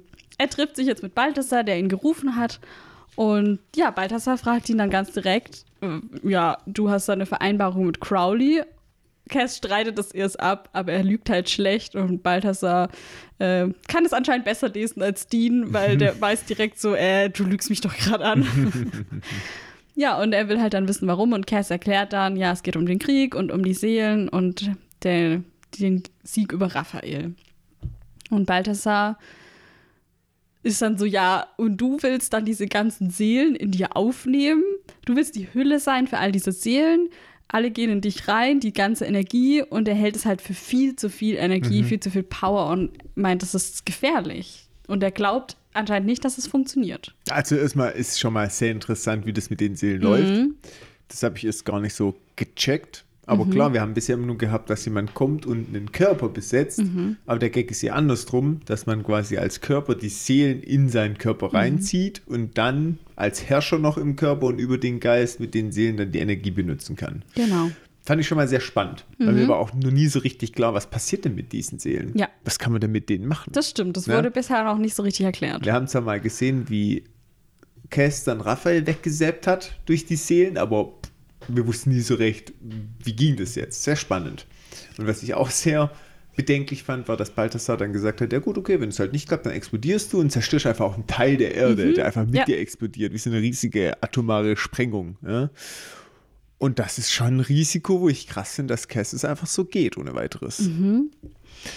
Ja, der scheint sich da gar keine Gedanken Genau. irgendwie drüber zu Das werde machen. ich schon schaffen. Ja, Und ich meine, er genau. ist ja auch kein Erzengel, sondern Normalo-Engel. Eben. Das ist gar nicht so sicher, dass er das alles packt. Cass ist aber auch hier wieder rigoros. Er ist immer sehr rabiat in letzter Zeit Schon, und ja. stellt Balthasar die große Vertrauensfrage und sagt so nach dem Motto, entweder bist du bei mir oder gegen mich. Wie damals mit ähm, Rachel, Ja, die er stimmt. dann, Die hat er kurzerhand einfach so ermordet. sieht's aus. Ich habe schon auf uns zukommen sehen, dass Balthasar da jetzt auch ins Gras beißt. Aber Balthasar ist so, ah ja, schon verrückter Plan, aber okay, Hm. ich bin dabei. Er stimmt dazu. Und Cass scheint auch mit der Antwort zufrieden zu sein und Balthasar erzählt ihm dann auch, ja, ich habe das alles von Sam und Dean, die haben das mir halt erzählt. Und die beiden sind ganz schön aufgebracht wegen dieser Entführungssache. Hm. Das droppt er jetzt halt noch so. Okay, dann sind wir bei Bobby, der im VZ den alten Mann, der früher der junge. Anthony. Echt heißt das so? Ist Anthony Hollande. Anthony. Ah ja, okay. Ah ja, stimmt. Ich habe es mir sogar aufgeschrieben. Anthony. Und Aber auch hier war Cass schon und hat Ja. vor Bobby den besucht. Der hat echt gute Research gemacht. Und er ist halt schneller, ne? Er kann halt von A nach B zappen. Tatsächlich. Innerhalb von Sekündchen. übrigens, der Anthony Holland wird gespielt ähm, von. Nee, der wird von Anthony Holland gespielt. Der heißt nicht Anthony. Ah, witzig. Guck. Der Schauspieler, da kommt gar kein Name dann, ne? Nee, da steht, glaube dann nur wirklich Ja. der Anthony Holland. Der okay, by also. himself. Ja. Wir nennen ihn einfach. Wir der nennen ihn spielt trotzdem den Anthony. und der heißt Anthony. Und der war damals 91 Jahre alt, als sie das gedreht haben. Oha. Und es ist auch seine letzte Schauspielarbeit. Ähm, er ist dann mit 95 verstorben und er hat unter anderem bei MacGyver mitgespielt in drei Folgen. Er hat in der Serie ähm, The New Adventures of He-Man mitgespielt. Ähm, und er hatte Gastrollen zum Beispiel in Eureka und in Battlestar Galactica. Und er hat äh, eine Becken Number Two. Krass. Ja. Okay. Der berichtet auch, dass Cass da war. Und ja, Bobby wundert sich da nicht irgendwie groß drüber. Und so beginnt der Junge, nennen wir ihn Anthony trotzdem. Anthony, der heißt Anthony. Anthony berichtet, dass es quasi einen Zauberspruch von den Sexfreunden gab. Genau. Genau, und die haben dann ihre Zauberstäbe rausgeholt und dann haben die zusammen gemeinschaftlich einen Zauberspruch geübt. Und es wird berichtet, dass das nicht geklappt haben soll, aber ähm, ja, das so zusammengefasst und dass halt niemand am Monster glaubt. Ne? Deswegen auch hier ist. Und Bobby sagt aber, ich glaube am Monster, ich bin da überzeugt davon. Und dann berichtet Anthony, dass der Sextrick, äh, der Zaubertrick, dass der funktioniert hat und die Tür geöffnet worden ist und da ein unsichtbares Wesen aber herausgekommen ist. Aber Anthony ist sich trotzdem sicher, dass das Wesen da war, weil seine Mutter geholt worden ist von dem Wesen. Ja, das hat seine Mutter besetzt sozusagen. Mhm, genau. Und ja, Bobby bekundet dann sein Beileid wegen der verlorenen Mutter und er ist der allererste, der dem Anthony das Beileid ausspricht. Ach Mann. Obwohl es schon zig Jahre Ja. herrscht. Echt krass. Ich fand das voll schlimm. Fand ich auch. Dass dann alle nur zu ihm sagen, du bist verrückt Mhm. und nicht mal sagen, sorry wegen deiner Mutter. Also, was ist denn armer, los? armer alter Mann. Mann. Ohne Ja. verrückt, verrückt Streich. Ja. Armer alter Mann, tatsächlich, definitiv. Er will dann Bobby auch ein Foto zeigen von seiner Mama. Und wir sehen das Foto zwar nicht, aber Bobby ist definitiv erstmal so geschockt. Er hat eine kleine Gesichtsentgleisung. ja. Spannend. Und wir, wir so, Mann, wer ist auf dem Foto? Mhm. Also ich wollte es auch direkt wissen. Ja. Aber ich war mir sicher, dass aufgelöst wird. Ja. In der nächsten Szene sind wir wieder bei Dean, der immer noch Dämonen foltert. Er füllt auch gerade so eine Gutes blu- schon blutige Spritze mit Weihwasser. Ja, es ist ein ganz klassisches Dean-Hobby einfach. Und im Hintergrund liegen halt schon aufgereiht ganz viele tote Dämonen. Also das ist wirklich krass. Und als Dean dann aber über die Teufelsfalle tritt, verwischt diese Farbe. Und ich denke so, hä? Was für ein Amateur bist du denn? Vor allem jetzt ist es doch schon der zehnte Dämon, der hier gefoltert wird. Und bisher war es, ist die Farbe noch nass? Es kann doch nicht so frisch sein. Was ist denn hier los? War ich habe es irgendwie gar nicht komisch. verstanden. Ich habe es auch nicht verstanden. Auf jeden Fall macht er sie kaputt. Und ja, der Dämon, der lässt auch lange, nicht lange auf sich warten, greift dann Dean an, weil ab dem Moment, wo die Teufelsfalle ja kaputt gemacht ist, hat er wieder seine Kräfte und kann er auch raus. Und drückt dann Dean an die Wand und will ihn auch killen. Cass taucht aber auf ja, und macht hier diesen Ich berühre deinen Kopf und du verbrennst innerlich Move. Und rettet zu Dean. Ich dachte, boah, der will ein bisschen gut Wetter machen. Schon ein bisschen. Aber Dean ist überhaupt nicht begeistert, ihn zu sehen. Er sagt auch so, ich habe gar nicht um deine Hilfe gebeten. Und Cass sagt ihm, ja, ich wusste nicht, dass Crowley Lisa und Ben entführt hat. Dean glaubt ihm aber nicht. Und er sagt auch, ich glaube dir kein Wort mehr. Und Castiel sagt dann zu Dean, dass er halt auch so empfindet, dass sie eine Familie sind, weil das hat Dean ihm ja letzte Woche in, in diesem letzten Gespräch noch gesagt. Und dass man sich auch gegenseitig vertrauen sollte innerhalb einer Familie und dass er alles tut, was Dean von ihm verlangt und dass er immer kommt, wenn Dean ihn ruft. Und trotz des Mangels an Vertrauen und trotz dieser Drohungen, die Dean ihm auch entgegengebracht hat, hat Cass ihn jetzt erneut gerettet. Und er will einfach, dass Dean ihm weiter vertraut und dass er auch seinem Plan bezüglich des Fegefeuers vertraut. Und, Und sagt sich so, nicht in den Weg stellt. Genau, sagt so, hey, ich, ich weiß, was ich tue und ich habe es verdient, dass du mir das zutraust. So. Bis dahin eigentlich alles cool, Ja. weil ich dachte, Cass, gute Botschaft an Dean, dass du sagst, ich will weiterhin zur Familie gehören, auch wenn wir uns nicht einig sind. Und auch cool, dass es thematisiert und Mhm. nicht einfach nur für sich so denkt. Und echt, sage ich mal, auch wenn er weiß, dass Dean bockig ist, auf ihn zugeht, den ersten Ja. Schritt macht. Nicht cool, nächster Move, Ja. dass er halt sagt, ja, und hier, ich kann auch Lisa und Ben retten. Das ist aber schon richtig wie eine Erpressung formuliert. Mhm, Er sagt Also- halt so, ich, re ich, re ich rette die, aber du musst halt dafür zurücktreten und Ja, aufgeben. Genau, und da ist natürlich jetzt alles, was er davor richtig Mhm. gemacht hat, durch diesen Satz, lässt es bei Dean verpuffen. Der lässt sich natürlich nicht mehr erpressen, der hat da keinen Bock drauf. Es ist halt auch, Dean sagt auch so, das ist genau der gleiche, die den Crowley mir auch angeboten hat. Hm. Ich soll einfach nichts mehr machen und, und dafür werden die dann nicht getötet. So. Und das ist halt, das. Nicht halt, zufriedenstellend. genau. Ja, kein zufriedenstellender Ja. Deal. Er will es dann selber ra- rausfinden, wo die sind. Hm. Wir sind aber, wenn wir es rational betrachten, schon in einem Modus, wo die Winchesters früher nicht gewesen wären. Früher wären sie erstmal gesprungen, hätten sie erstmal eingehalten, hätten im Verborgenen gearbeitet. Jetzt ist aber eher so, okay, sie gehen schon den Konfrontationsweg und die nimmt ja schon auch irgendwo ein bisschen in Kauf, dass Lisa und Ben halt jetzt was passiert. Ich weiß nicht. Ich glaube schon, dass Dean, wenn es, also, dass Dean schon, vor allem wenn es um Familie ging, schon immer so war. ähm, da gibt es nicht so eine Grauzone bei ihm. Ja, du verstehst meinen Gedanken schon. Ich verstehe, was du meinst, jetzt einfach zu sagen, ja, okay, passt und dann weiter nach dem zu suchen. Hm. Trotzdem. Mhm. Aber erstens glaube ich, dass Cass das auch merken würde. Also ich glaube, dass es auch gar nicht funktionieren würde. Und zweitens glaube ich, dass Dina jetzt auch einfach. Also ich glaube nicht, dass er da jetzt so. Er will ja auch zu Cass beweisen, das sind meine Prinzipien und du hast die übertreten. Und du, Mhm. du. Also verstehst du, was ich meine? Er macht ja auch einen Standpunkt klar. Ja, das schon, aber schon auch auf Kosten der Sicherheit von Lisa und Ben. Weil ich hätte jetzt, als zu einer früheren Zeit, hätten sie eher zu Case gesagt, ja, ja, passt, such die und wir treten zurück. Und dann, wenn die befreit worden wären, hätten sie gesagt, so und jetzt trotzdem, Cass, stellen wir uns dir in den Weg. Ja, andererseits wissen sie auch, dass Cassie jederzeit beobachten kann und es eh mitkriegen würde. Ja, aber du weißt schon, was ich meine. Ja, schon. Hm.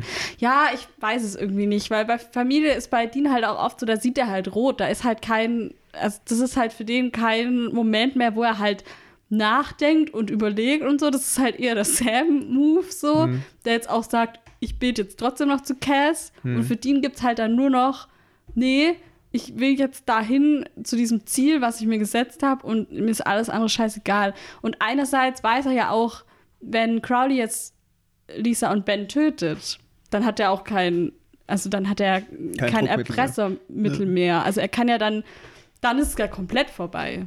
Ja, aber es war wie damals mit Sam. Weißt du, wo äh, Crowley gedroht hat, dass er Sam wieder in die Hölle bringt, ja, und also Ja. Crowley hat ja mal behauptet, das stimmt ja alles nicht. Er hat ja behauptet, er hat Ja. Sam zurückgebracht und dass er ihn ja jederzeit wiederholen kann. Ja. Und da haben sie ja auch für Crowley gearbeitet, aus der Furcht heraus, dass Sam hier wieder gebannt werden kann. Aber genau, genau deswegen will er es jetzt, glaube ich, halt nicht mehr machen. Ja, aber das meine ich ja, Ja. weißt du, dass da eine Veränderung stattfindet. Ja. Mhm. Auf die möchte ich ja aufmerksam machen, weil früher hätten sie ihr gesagt, ja, okay, komm, gib uns Ben und Lisa. Ja, okay. Wenn die wieder da gewesen wären, hätten wir die halt weggesperrt irgendwo, in Sicherheit gebracht und dann dagegen vorgegangen. Ja, ich meine, das ist ja auch genau das, weswegen sie zu Eve gesagt haben, nee, auf gar keinen Fall arbeiten wir für dich. Weil wir wir haben jetzt nochmal. schon mal für Crowley gearbeitet, wir machen das nicht nochmal. So, Ja, genau, richtig. Und das zieht sich halt jetzt so durch. Ja, ich finde, das man hat da stimmt, schon. Progress. Ja. Ja, das ist stimmt. ja, Cass haut dann ab. Ohne dass man jetzt so richtig weiß, was ist jetzt Sache. Ne? Ja, ich weiß nicht, beide sind auch sehr emotional und sehr krass in ihrer Wortwahl irgendwie. Das sind halt auch im Streit. Ja, genau. Es, Dean muss sich auch so wegdrehen, weil er sehr emotional wird. Und Cass hat auch irgendwie gefühlt so Tränen in den Augen. Und das ist alles so, ach Mann. Hm. Ja, und dann haut er halt ab, genau, weil er halt auch nicht mehr weiß, was sagen. So. Ich glaube, die kommen halt auch nicht mehr zusammen an diesem Punkt. Es ist einfach, Da, Ja. Aus, ja, aus folgendem Punkt halt. Cass ist halt fanatisch auf das Ziel, dass Ja. er die Seelen braucht, um zu gewinnen. Und Cass sagt halt auch, wenn Raphael gewinnt, haben wir wieder Apokalypse. Dann war alles umsonst und Ja. das darf auf keinen Fall sein, egal was passiert. Und das ist so ein bisschen, da sieht er das große Ziel und geht über Leichen. Hm. Das ist ihm auch vollkommen egal. Wenn er nach mit allen im Streit ist und alle verraten hat, ist ihm egal, solange das nicht passiert. ja, Weil dann rechtfertigt für ihn das Ziel die Mittel. genau. Und bei denen ist halt genauso, dass er sagt, nee, es ist der falsche Weg. Wir haben selber schon mal mit einem Dämon zusammengearbeitet und das kann nicht funktionieren, da wird nichts Gutes draus entstehen. Und wenn dann jetzt doch was schief geht, dann ist es Cass seine Schuld, weil er hat ja den Fehler gemacht und mit dem Dämon zusammengearbeitet. Schon, ja. Und das ist halt so das Dilemma, ja, wo Dean halt sagt, egal was passiert, das große Ziel ist, man darf nicht mit Dämonen zusammenarbeiten und Cass sagt, egal was passiert, mein großes Ziel ist, dass die Apokalypse nicht kommt.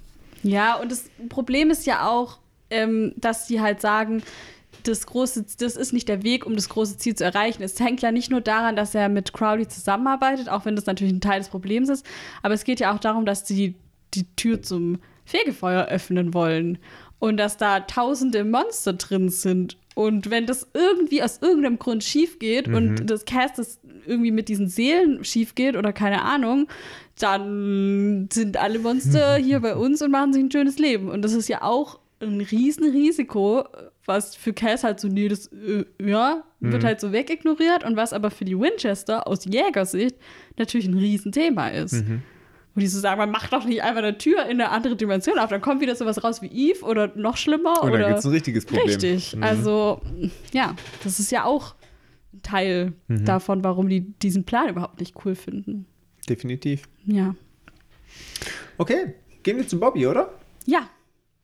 Ähm, er taucht bei einer Hütte im Wald auf. Das ist so, ja, so schön idyllisch da. Irgendwie richtig. Ha, hast schön. du dich verliebt in den Spot? Ja, ich war so, oh, da würde ich aber auch mal Urlaub machen. Und genau, Bobby steigt aus dem Auto aus, geht zu dieser Hütte und auf der Tür ist auch schon so ein Abwehrsymbol gezeichnet. Oder irgendein Symbol halt. Und genau, er klopft und es öffnet Dr. Visiak. Ähm, die mit Vornamen Eleanor heißt, wie die Mutter von Anthony. So ein Zufall. Richtig. Und er nennt sie Ellie. Und ja, es wurde schon, ja, schon angedeutet, dass die beiden so für kurze Zeit irgendwie zusammen waren, aber jetzt erfahren wir das halt mit Sicherheit, dass die Und mal zwar nicht so lange, wie wir gedacht genau, haben. dass die aber mal was hatten auf jeden Fall. Und Bobby zeigt ihr jetzt das Foto und da wir sehen jetzt auch das Foto und das ist halt Dr. Visiak mit dem neunjährigen Jungen, mit dem Anthony und sie ist halt das Monster, was diese Mutter übernommen hat. Und sie kommt aus dem Fegefeuer und ist irgendwie 900 Jahre alt. Also Bobby hatte eine Affäre mit einem 900 Jahre alten Monster irgendwie auch cool, Cool oder? eigentlich, ja, tatsächlich. Ist ihm nicht mal aufgefallen.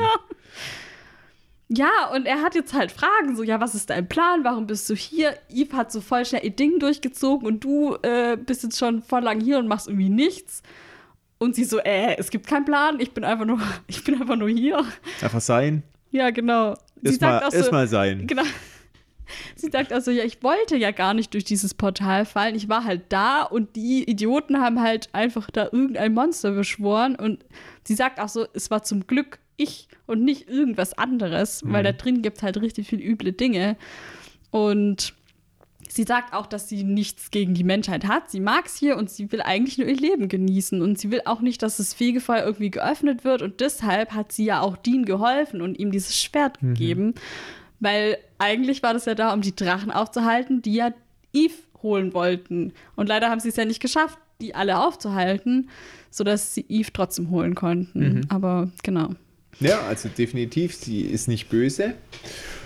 Und sie hat auch damals die ganzen Leute, die Sexfreunde gekillt innerhalb von einem Jahr, Eiskalt. plus Lovecraft, damit die halt nicht weiter Geschichten oder Informationen über das Fegefeuer droppen. Dass sie das wieder eindämmen, dieser Pfad, der sich da aufgetan hat, wo die halt über irgendwelche Geschichten, über irgendwelche Schriften dieses Ritual machen konnten. Und das wollte sie halt, ja, unter den Deckel halten. Weil sie sieht schon das Problem, wenn jemand das Tor aufmacht, was nicht passieren darf, dann kommen die Monster und sie weiß, dass da haust und das wird Ja. die Erde zerstören, schlichtweg. Genau. Und Bobby erklärt ihr jetzt, dass ein Engel. Ja, Eine Frage habe ich in dem Ja. Zusammenhang. Es hat sich ja dann begeben, dass Eve doch auf die Erde gekommen ist. ja, Alle Monster standen unter dem Einfluss von Eve. ja. Warum ist Ellie nicht ausgerastet? Ähm, also da habe ich im Supernatural Companion Buch was gelesen, dass Eve und Ellie sozusagen auf einer ähnlichen Stufe stehen. Also dass sie eine ähnliche Art von Monsters sind, aber dass Eve einfach praktisch ein bisschen higher ranking ist, aber die sind dieselbe Art. Das ist jetzt wie wenn Engel und Engel, aber Eve ist halt vielleicht ein krasserer Engel und sie ist ein weniger krasser Engel. Und dann bedeutet das, dass Eve praktisch keinen Einfluss hat sozusagen auf Ellie, weil Ellie einfach gleich ist wie Eve in gewisser ja, aber ich Weise. dachte, dass Eve die Mutter aller Monster ist. ja. Das heißt, sie ist wirklich Eva. Jetzt mal. für die Monster, Für die ja. Monster. Ja. Das heißt, dass selbst wenn Ellie Abel ist oder kein, Nee, Ellie wurde nicht, ist nicht von Eve, sondern das, ist, das war genau, meine Frage, ja. weil ich dachte, es gibt Nee. kein Monster, das nicht von Eve erschaffen worden ist. Weil sie die Mutter aller, nee, aller also Monster ich ist. glaube halt schon, dass es Monster gibt, die nicht, ja, es, ja, Mother of all, ne? Aber Ja, genau, ich, deswegen. Aber Ellie ist praktisch genauso alt wie Eve, sozusagen. Okay. Das heißt, sie ist nicht die Mutter. Es gibt Genau. Monster, wo El Eve nicht die Mutter ist. genau, vielleicht ist sie eine Schwester.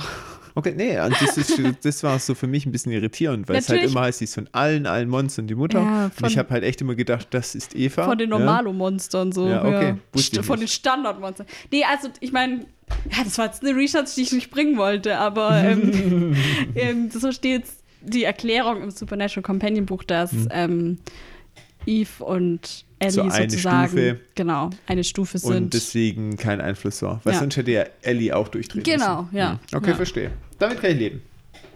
Ist auch Okay. ein bisschen verwirrend, warum die dann sagen, Mutter von allen Monstern. Das stimmt gar nicht, aber Ja. naja, ist so.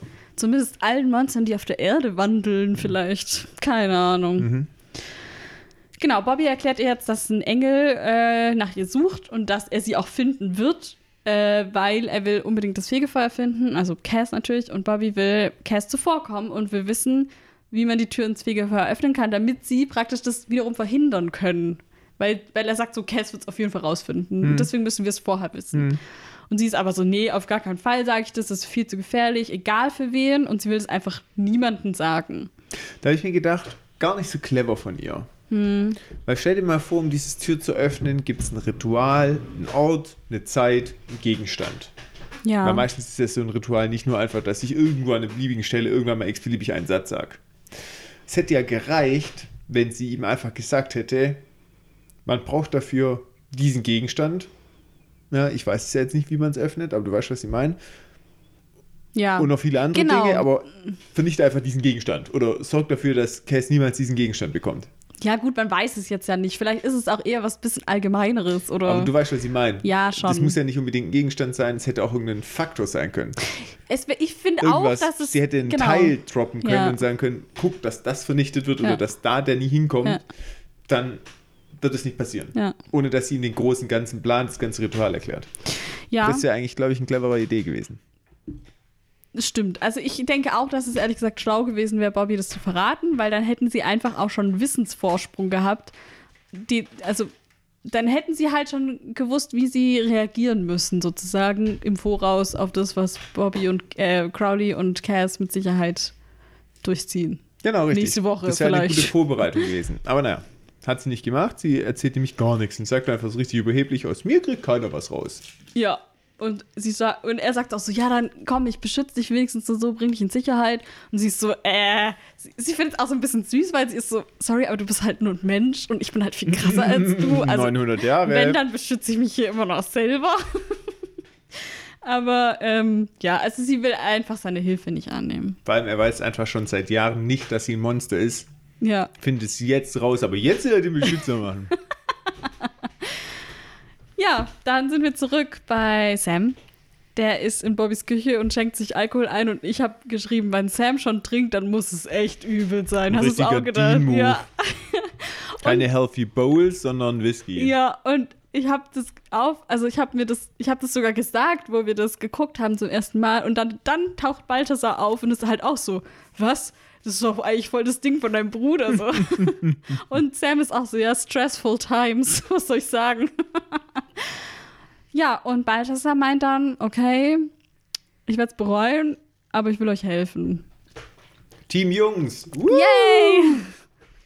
Ich mag Balthasar, ich finde ihn cool. Ich weiß nicht, ich mag Rowdy mehr. Ja, aber Balthasar ist der Crowley unter den Engeln.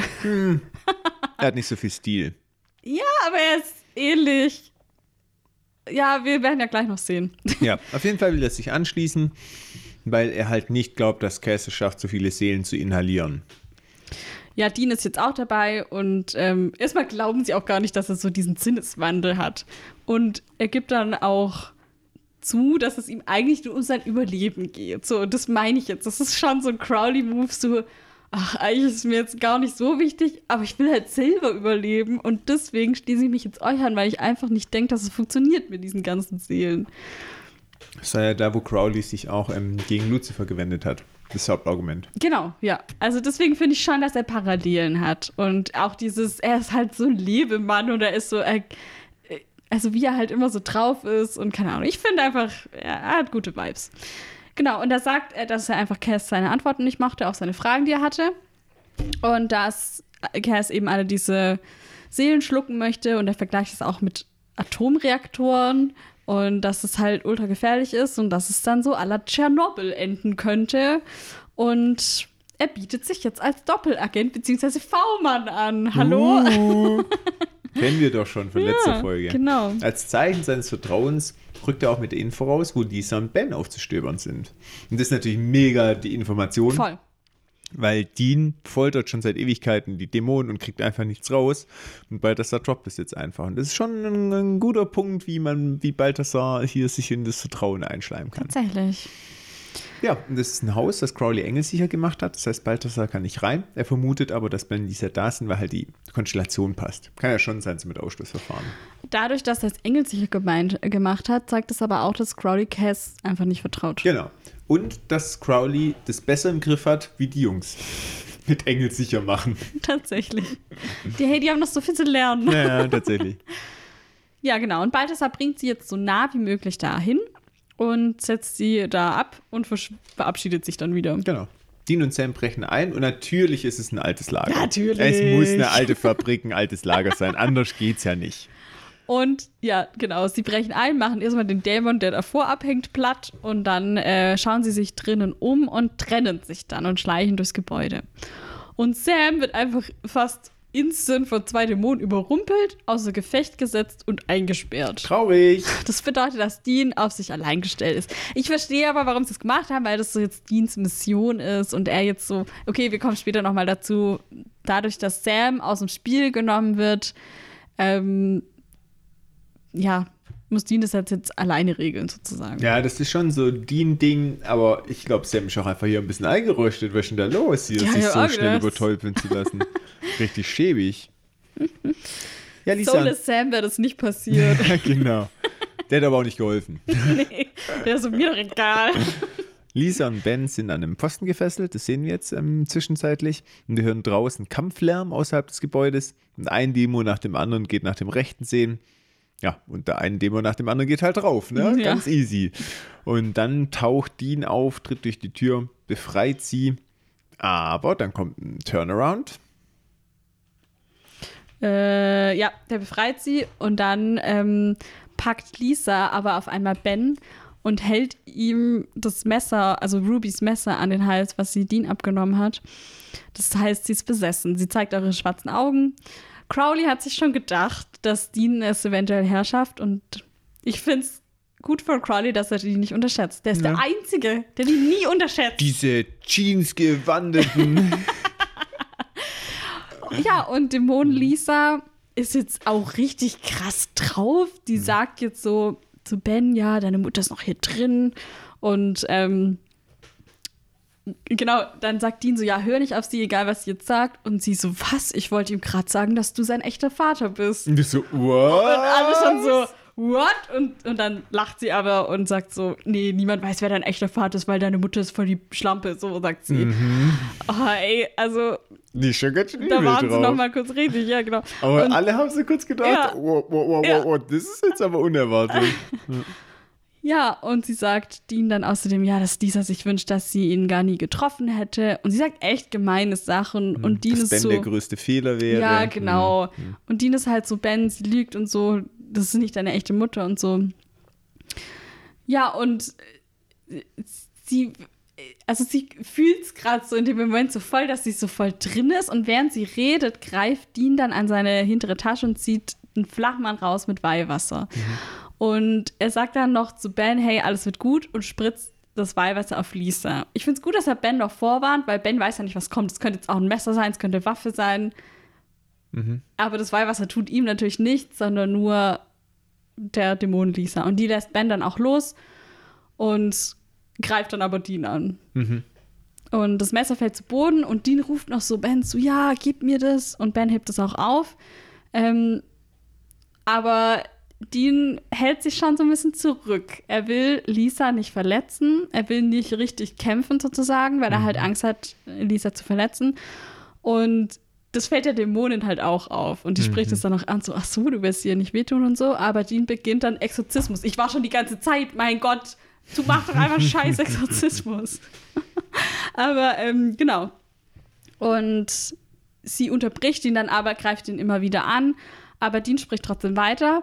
Und dann ähm, packt sie äh, praktisch dieses, so ein, so ein Werkzeug irgendwie vom, vom Tisch und sticht sich oder äh, sticht sich damit in den Bauch. Hm.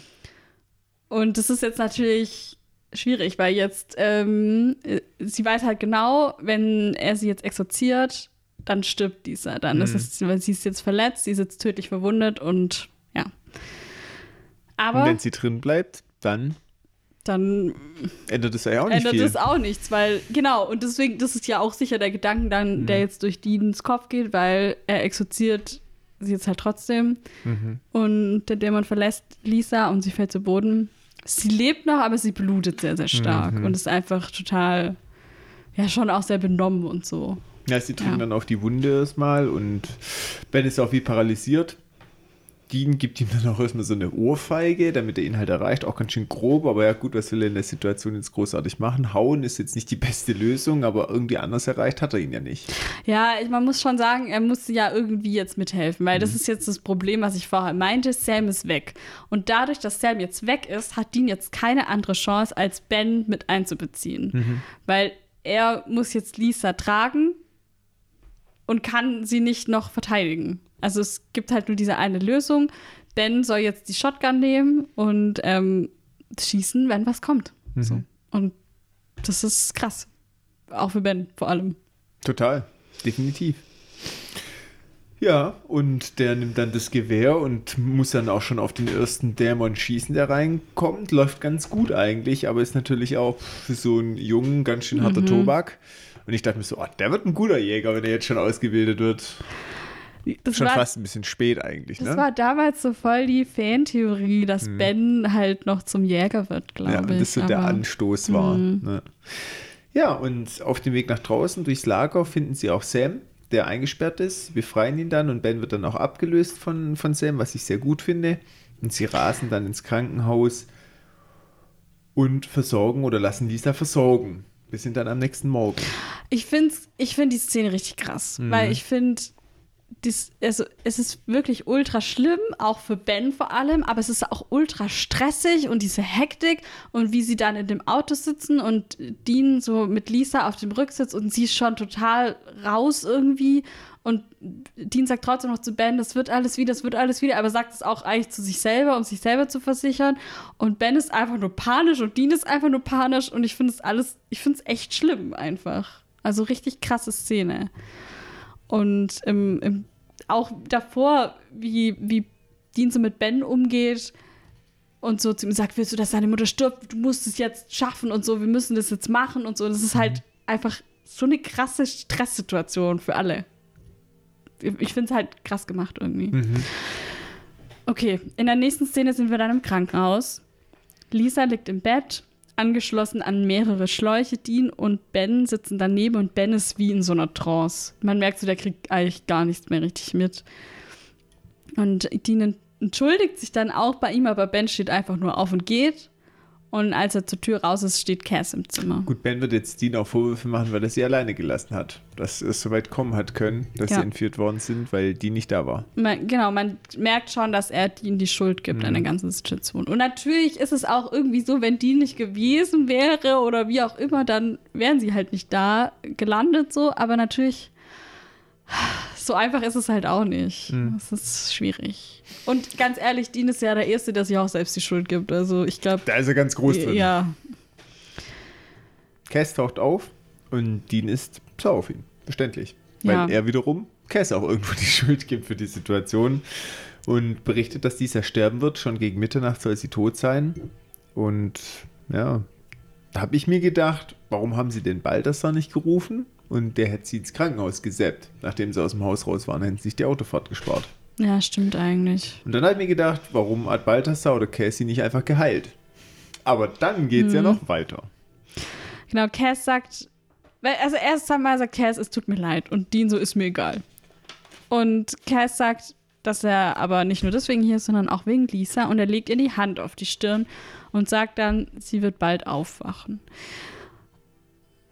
Und er sagt dann nochmal, dass es ihm sehr leid tut und dass er es auch so gemeint hat, was er vorher gesagt hat, wo wir beide gesagt haben, ja, es war eigentlich das Richtige, was er gesagt hat, nur das Ende war halt irgendwie nicht so gut. Und Dean ist halt voll am Kämpfen wieder mit den Emotionen. Er sagt dann auch, er bedankt sich bei Cass, aber er sagt auch, das ändert nichts. Und Cass ist so, ja, ich weiß. Also beide sind immer noch am gleichen Standpunkt. Also sie sind trotzdem nett zueinander. Genau, ich finde es trotzdem schön, auch dass Cass das jetzt hier tut für Dean und dass er auch Mitgefühl zeigt an der ganzen Situation und auch so klar macht, hey, das ist nicht das, was ich wollte und deswegen helfe ich dir jetzt und ja, Also ihm geht es ja nicht darum, Dean zu verletzen Genau. oder Dean wegzustoßen. Ja. Er will eigentlich mit Dean enge Freundschaft haben Ja. mit der Familie, bloß er will halt das andere Ding auch durchziehen. Ja. Das ist ein ganz seltsamer Zwischengrad. Voll. Mhm. Und irgendwie, mir tut es auch irgendwie leid für Cass. Und man, dadurch, dass wir diese letzte Folge hatten, die war sehr wichtig. Sonst hätten wir das alles hier nicht verstanden. Diese letzte Folge, dieser Einblick, den man bekommen hat, das war sehr wichtig.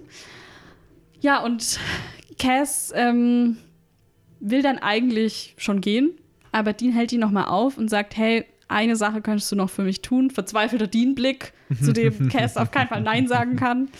Und ja, in der nächsten Szene wacht Lisa dann auf und Ben sitzt neben ihr und sie ist so verwirrt, was passiert ist. Und Dean steht an der Tür und beobachtet diese Szene so ein bisschen. Und ähm, Ben sagt dann, ja, wir hatten einen Autounfall. Und dass es ihm aber gut geht. Und Lisa hat ihren Kopf angeschlagen, aber dass jetzt alles wieder okay ist. Mhm. Das heißt, Cass hat die Erinnerung gelöscht und Ja. neue Erinnerungen eingepflanzt. genau, er ist hat nicht einfach. schwer für Cass, kann er Ja. gut, aber ist natürlich schon auch ein Schritt. Ne? Weil Dean hat er im Prinzip sich selber überschreiben lassen in der Erinnerung. Genau, das merken wir jetzt, als er dann auch reinkommt. Mhm. Weil er klopft an die Tür und die beiden schauen ihn einfach nur fragend an und Dean sagt erstmal nichts und Ben ist so, hä, wer bist du?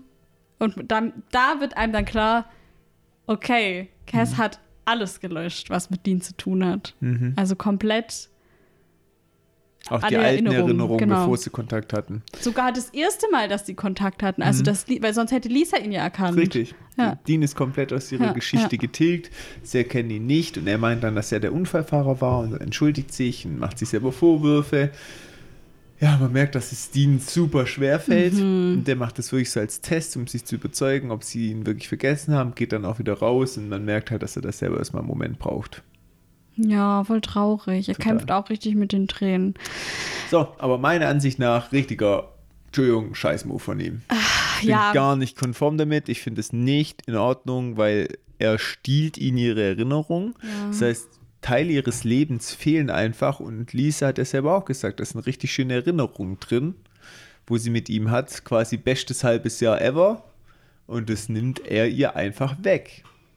Und das finde ich nicht okay, weil Lisa und Ben hätten das niemals gewollt, dass Dean seine Erinnerung Nee, ich glaube auch nicht, dass sie das gewollt hätten. Ich habe mir trotzdem darüber Gedanken gemacht, warum Dean diese Entscheidung getroffen hat. Ich glaube, er hat sich halt erstens gedacht, erstens sind sie wieder zum wiederholten Mal jetzt in Gefahr und zweitens, das wird nie enden. Also das wird halt immer weiter. Es wird immer wieder jemand, das ist der Spider-Man, äh, das Spider-Man-Ding. Es wird immer wieder jemand geben, der die liebsten gegen dich verwenden wird. So. Und zweitens glaube ich auch, dass diese Sache, wie er in der Situation mit Ben umgegangen ist, ihm auch auf eine gewisse Art und Weise Angst gemacht hat, weil er war wie John mit ihm. Hm. Und ich glaube, dass er so nie sein wollte und dass diese Stresssituation das alles in ihm rausgebracht hat. Und es ist ja nicht mal was Schlechtes, weil das hat dazu geführt, dass sie gerettet wurden oder dass Lisa gerettet wurde, weil er da so abgebrüht reagiert hat und Ben auch so richtig rangenommen hat, einfach so richtig gesagt hat, so, du musst das und das und das tun und scheiß auf dein Trauma und scheiß auf das und das. Hm. So. Aber ich glaube, er war danach schon sehr erschrocken und diese Situation, wie er da mit Ben gesessen hat und Ben einfach komplett weg war und das gar nicht mehr, also Mhm. gar nicht mehr reagieren konnte und so. Ich Gut glaube, ja, auch. genau, Ja. richtig. Und ich glaube, dass er das halt nie, nie, nie, nie wieder will. Und er Mhm. hat ja auch zu, zu Ben gesagt, ich will nicht, dass du so wirst wie ich und so. Und ich glaube, genau in dem Moment hat er gemerkt, wenn ich weiter in den ihren Leben bin und wenn ich auch, egal ob ich jetzt weg von ihnen lebe oder nicht, es wird immer wieder Situationen geben und dieses Trauma, was, was Ben hier heute erlebt hat, das wollte ich nie und das, das kann ich nicht wieder gut machen, sozusagen. Und seine einzige Lösung, wie er es halt wieder gut machen konnte, ist es komplett alles zu löschen. Und auch wenn ich dir zustimmen, dass es scheiße ist, diese Entscheidung einfach für die beiden zu treffen, verstehe ich trotzdem, warum er die Entscheidung getroffen hat, was es Sinn ergibt. Ja, ich weiß schon, was du meinst. Die Hintergründe sind mir schon auch klar und ich finde es auch schön, dass du es jetzt nochmal darstellst, dass wir da nochmal auf einer tieferen Ebene drüber diskutieren. In Summe finde ich es aber trotzdem sehr übergriffigen und sehr Ja, voll, unfreundlichen voll.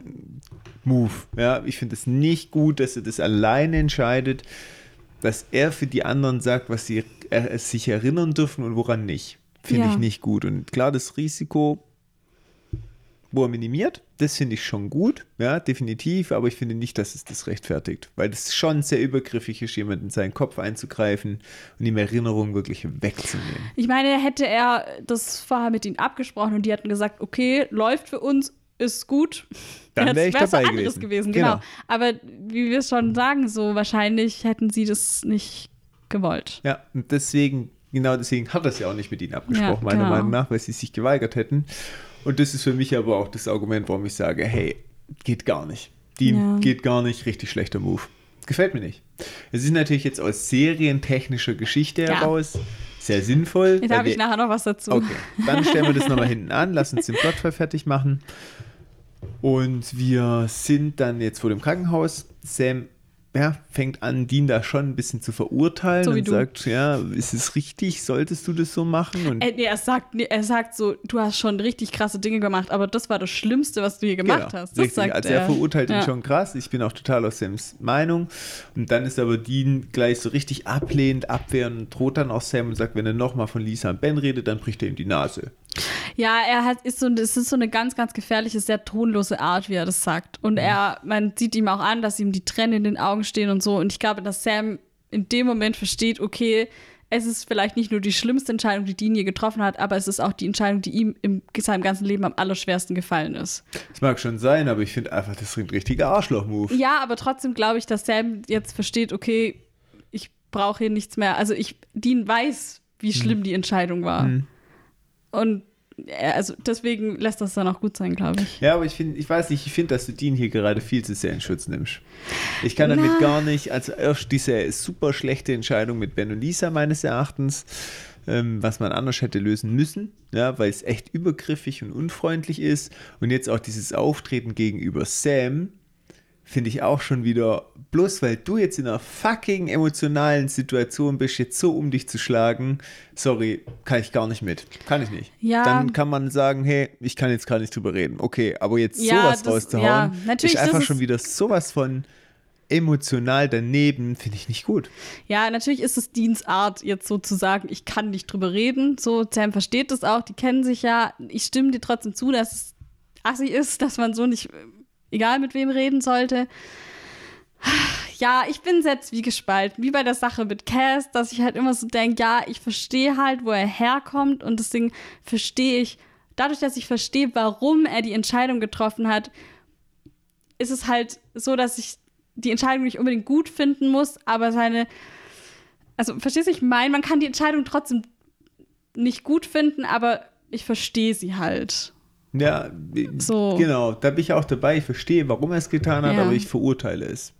Ja, das ist ja auch okay. So, und So. für mich ist gerade echt ein Punkt, das habe ich schon gemerkt. Erst die Reaktion bei Ben und Lisa war schon so, dass ich gedacht habe, boah, Dean, das finde ich nicht, überhaupt nicht gut. Hm. Dann noch die Reaktion bei Sam, Dean ist gerade echt bei mir ein bisschen unten durch. Ja, ich glaube, er ist gerade wirklich. Er hat struggelt gerade sehr, sehr schwer, weil diese ganze Sache mit Cass und jetzt die ganze Sache mit Lisa und Ben und das ist einfach too much gerade. Ne? Und Aber ich so wie er da auch reagiert, voll- ja, nee, das ist für ich mich bin keine da- Ausrede. Ich Das bin ist für da mich nicht ein okay. bisschen anders als du. Ich fühle da voll mit ihm, weil ich halt so.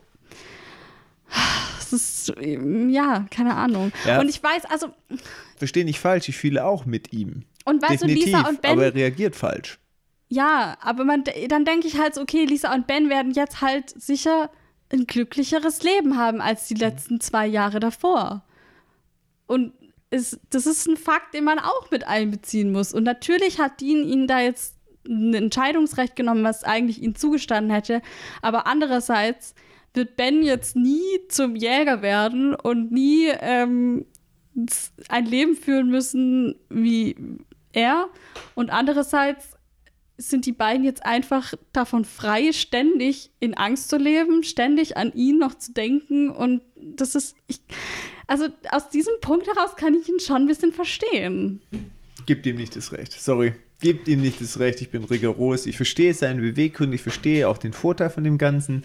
Aber viel zu übergriffig, viel zu Ich finde unfreundlich, es auch übergriffig, ich stimme dir zu. bevormundend unfreundlich. Sorry, ich sehe da gerade gar nichts Gutes und du merkst hoffentlich gerade an meiner Reaktion, dass er gerade echt bei mir richtig unten durch ist. Das verstehe ich, ja. Richtig, richtig. Und auch dieses Auftreten gegenüber Sam, das geht einfach gar nicht.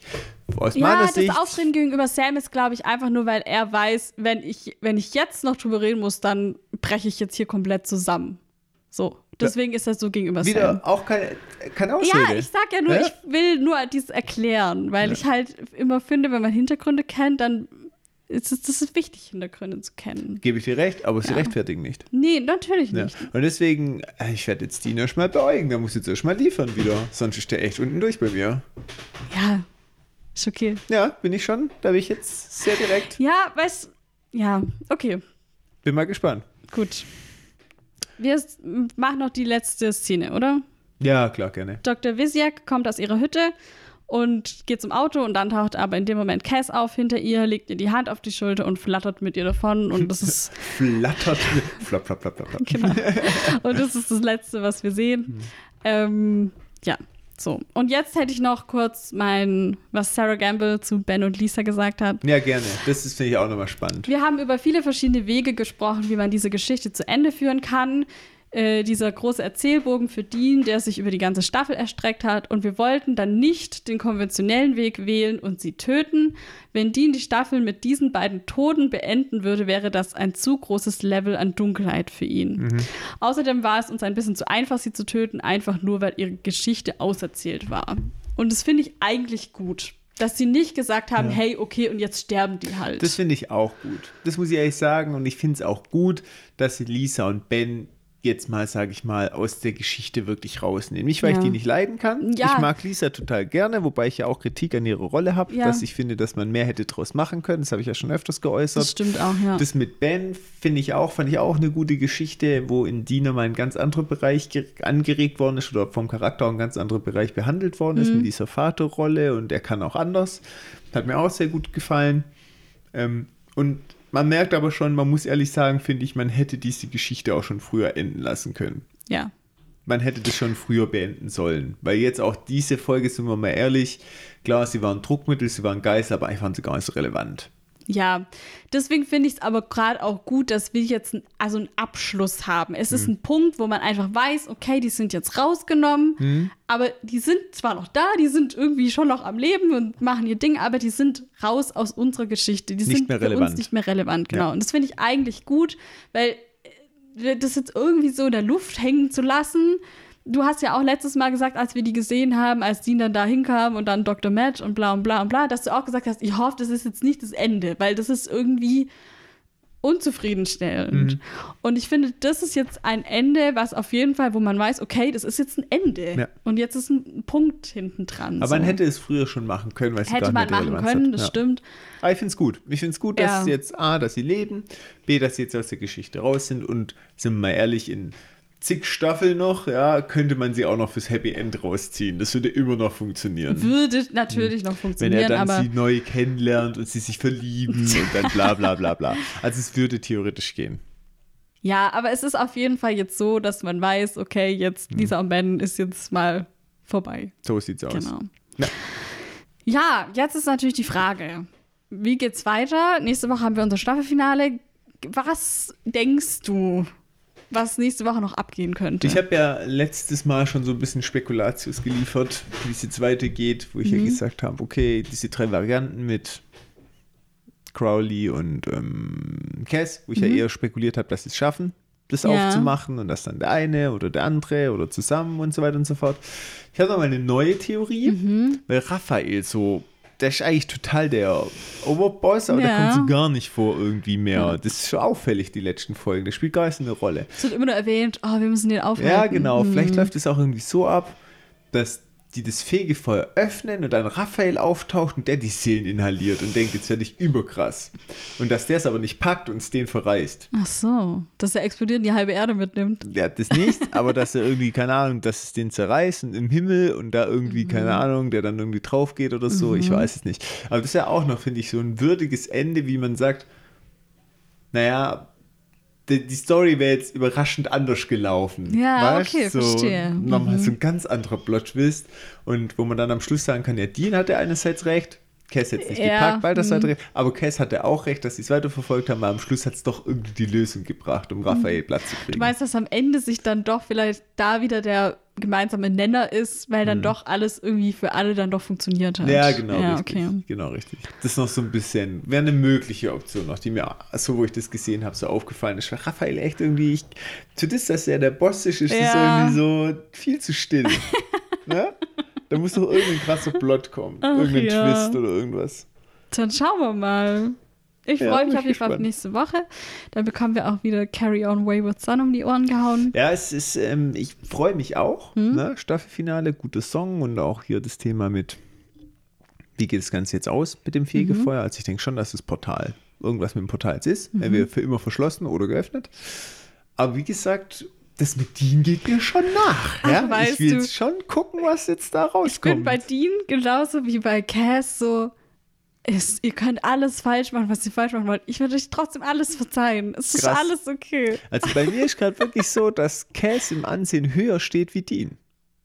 Ja, fair enough. Ja, weil das wirklich, und das muss ich jetzt auf mich zukommen lassen, was hier im Staffelfinale passiert, weil das ist echt, Weißt du- gerade echt hart. Ich bin so, wenn du nächste Staffel sagst, weißt noch damals, als Dean das und das gemacht hat, dann sage ich, nö, Dean hat noch nie mal mit seinem Leben was falsch ja, gemacht. genau, richtig.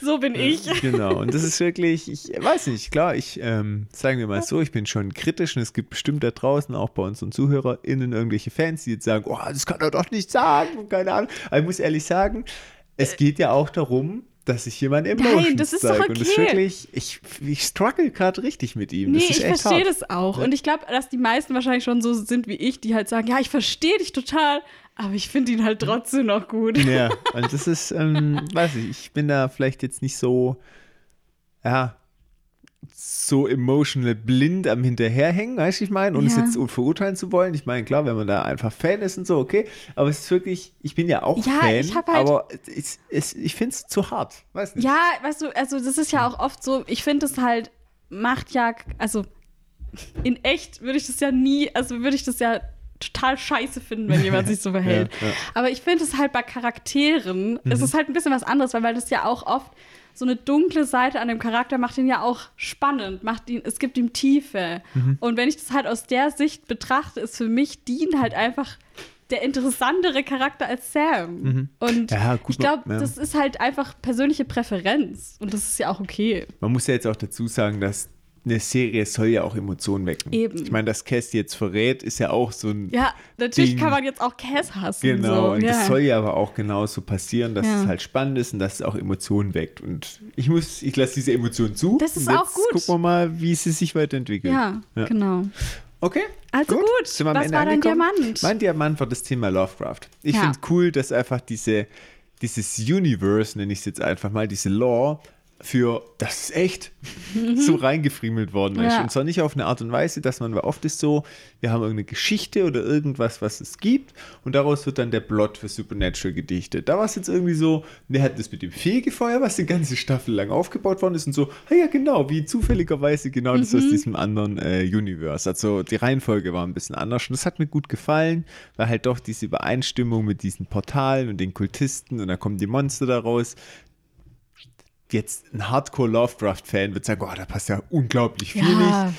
Ähm, aber ich finde es trotzdem den Gedanken cool zu sagen, ja, das war alles echt. Finde ich auch. Gefällt mir. Ja.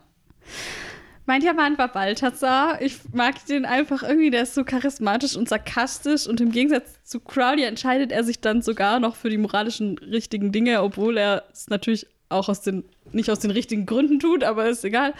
Äh, auch wenn er nur so seinen eigenen Arsch retten will. Aber ich mag den einfach und ich, ich weiß nicht, ich, ich denkst du voll oft, wäre das für mich so interessant noch ein bisschen mehr, weil Cass und er sind ja irgendwie schon lange befreundet und ich hätte gern mal so Rückblicke, was die früher immer so zusammen getrieben haben, ob die so abgehangen haben zusammen im Himmel oder was die so, also was war denn die Gemeinsamkeit dieser Freundschaft, weißt du, ich meine? Ähm, das- Früher Bierchen gezischt ja, genau. oder Haben die so zusammen einen drauf gemacht? Weil die halt auch so total unterschiedliche Persönlichkeiten haben, finde ich das irgendwie total spannend. Ähm, aber ich mag Balthasar einfach. Und ich finde es cool, dass er jetzt im Team der Jungs ist. definitiv. Okay. Gut, alles klar. Dann sind wir durch für diese Woche. Yes. gebt uns doch gerne mal ein Feedback für eure Emotions bei der Folge, weil ihr merkt ja schon, wir sind hier auch ein bisschen zwiegespalten. Wir verstehen einander, aber wir haben unterschiedliche, ja, wie soll man sagen, Ausflüsse, wozu uns das jetzt bewegt. Genau. Und da wäre natürlich spannend, wie ihr es seht. Team Töff, Team Thomas. So, jetzt, Jetzt. wählt eure Seite. Wir lieben euch aber alle. In dem Sinne wünschen wir euch eine wunderschöne Woche. Lasst euch gut gehen. Drückt die Daumen bis zum Staffelfinale. Yay. Und viele liebe Grüße von eurem Lieblingspodcast-Team Winchester. Surprise!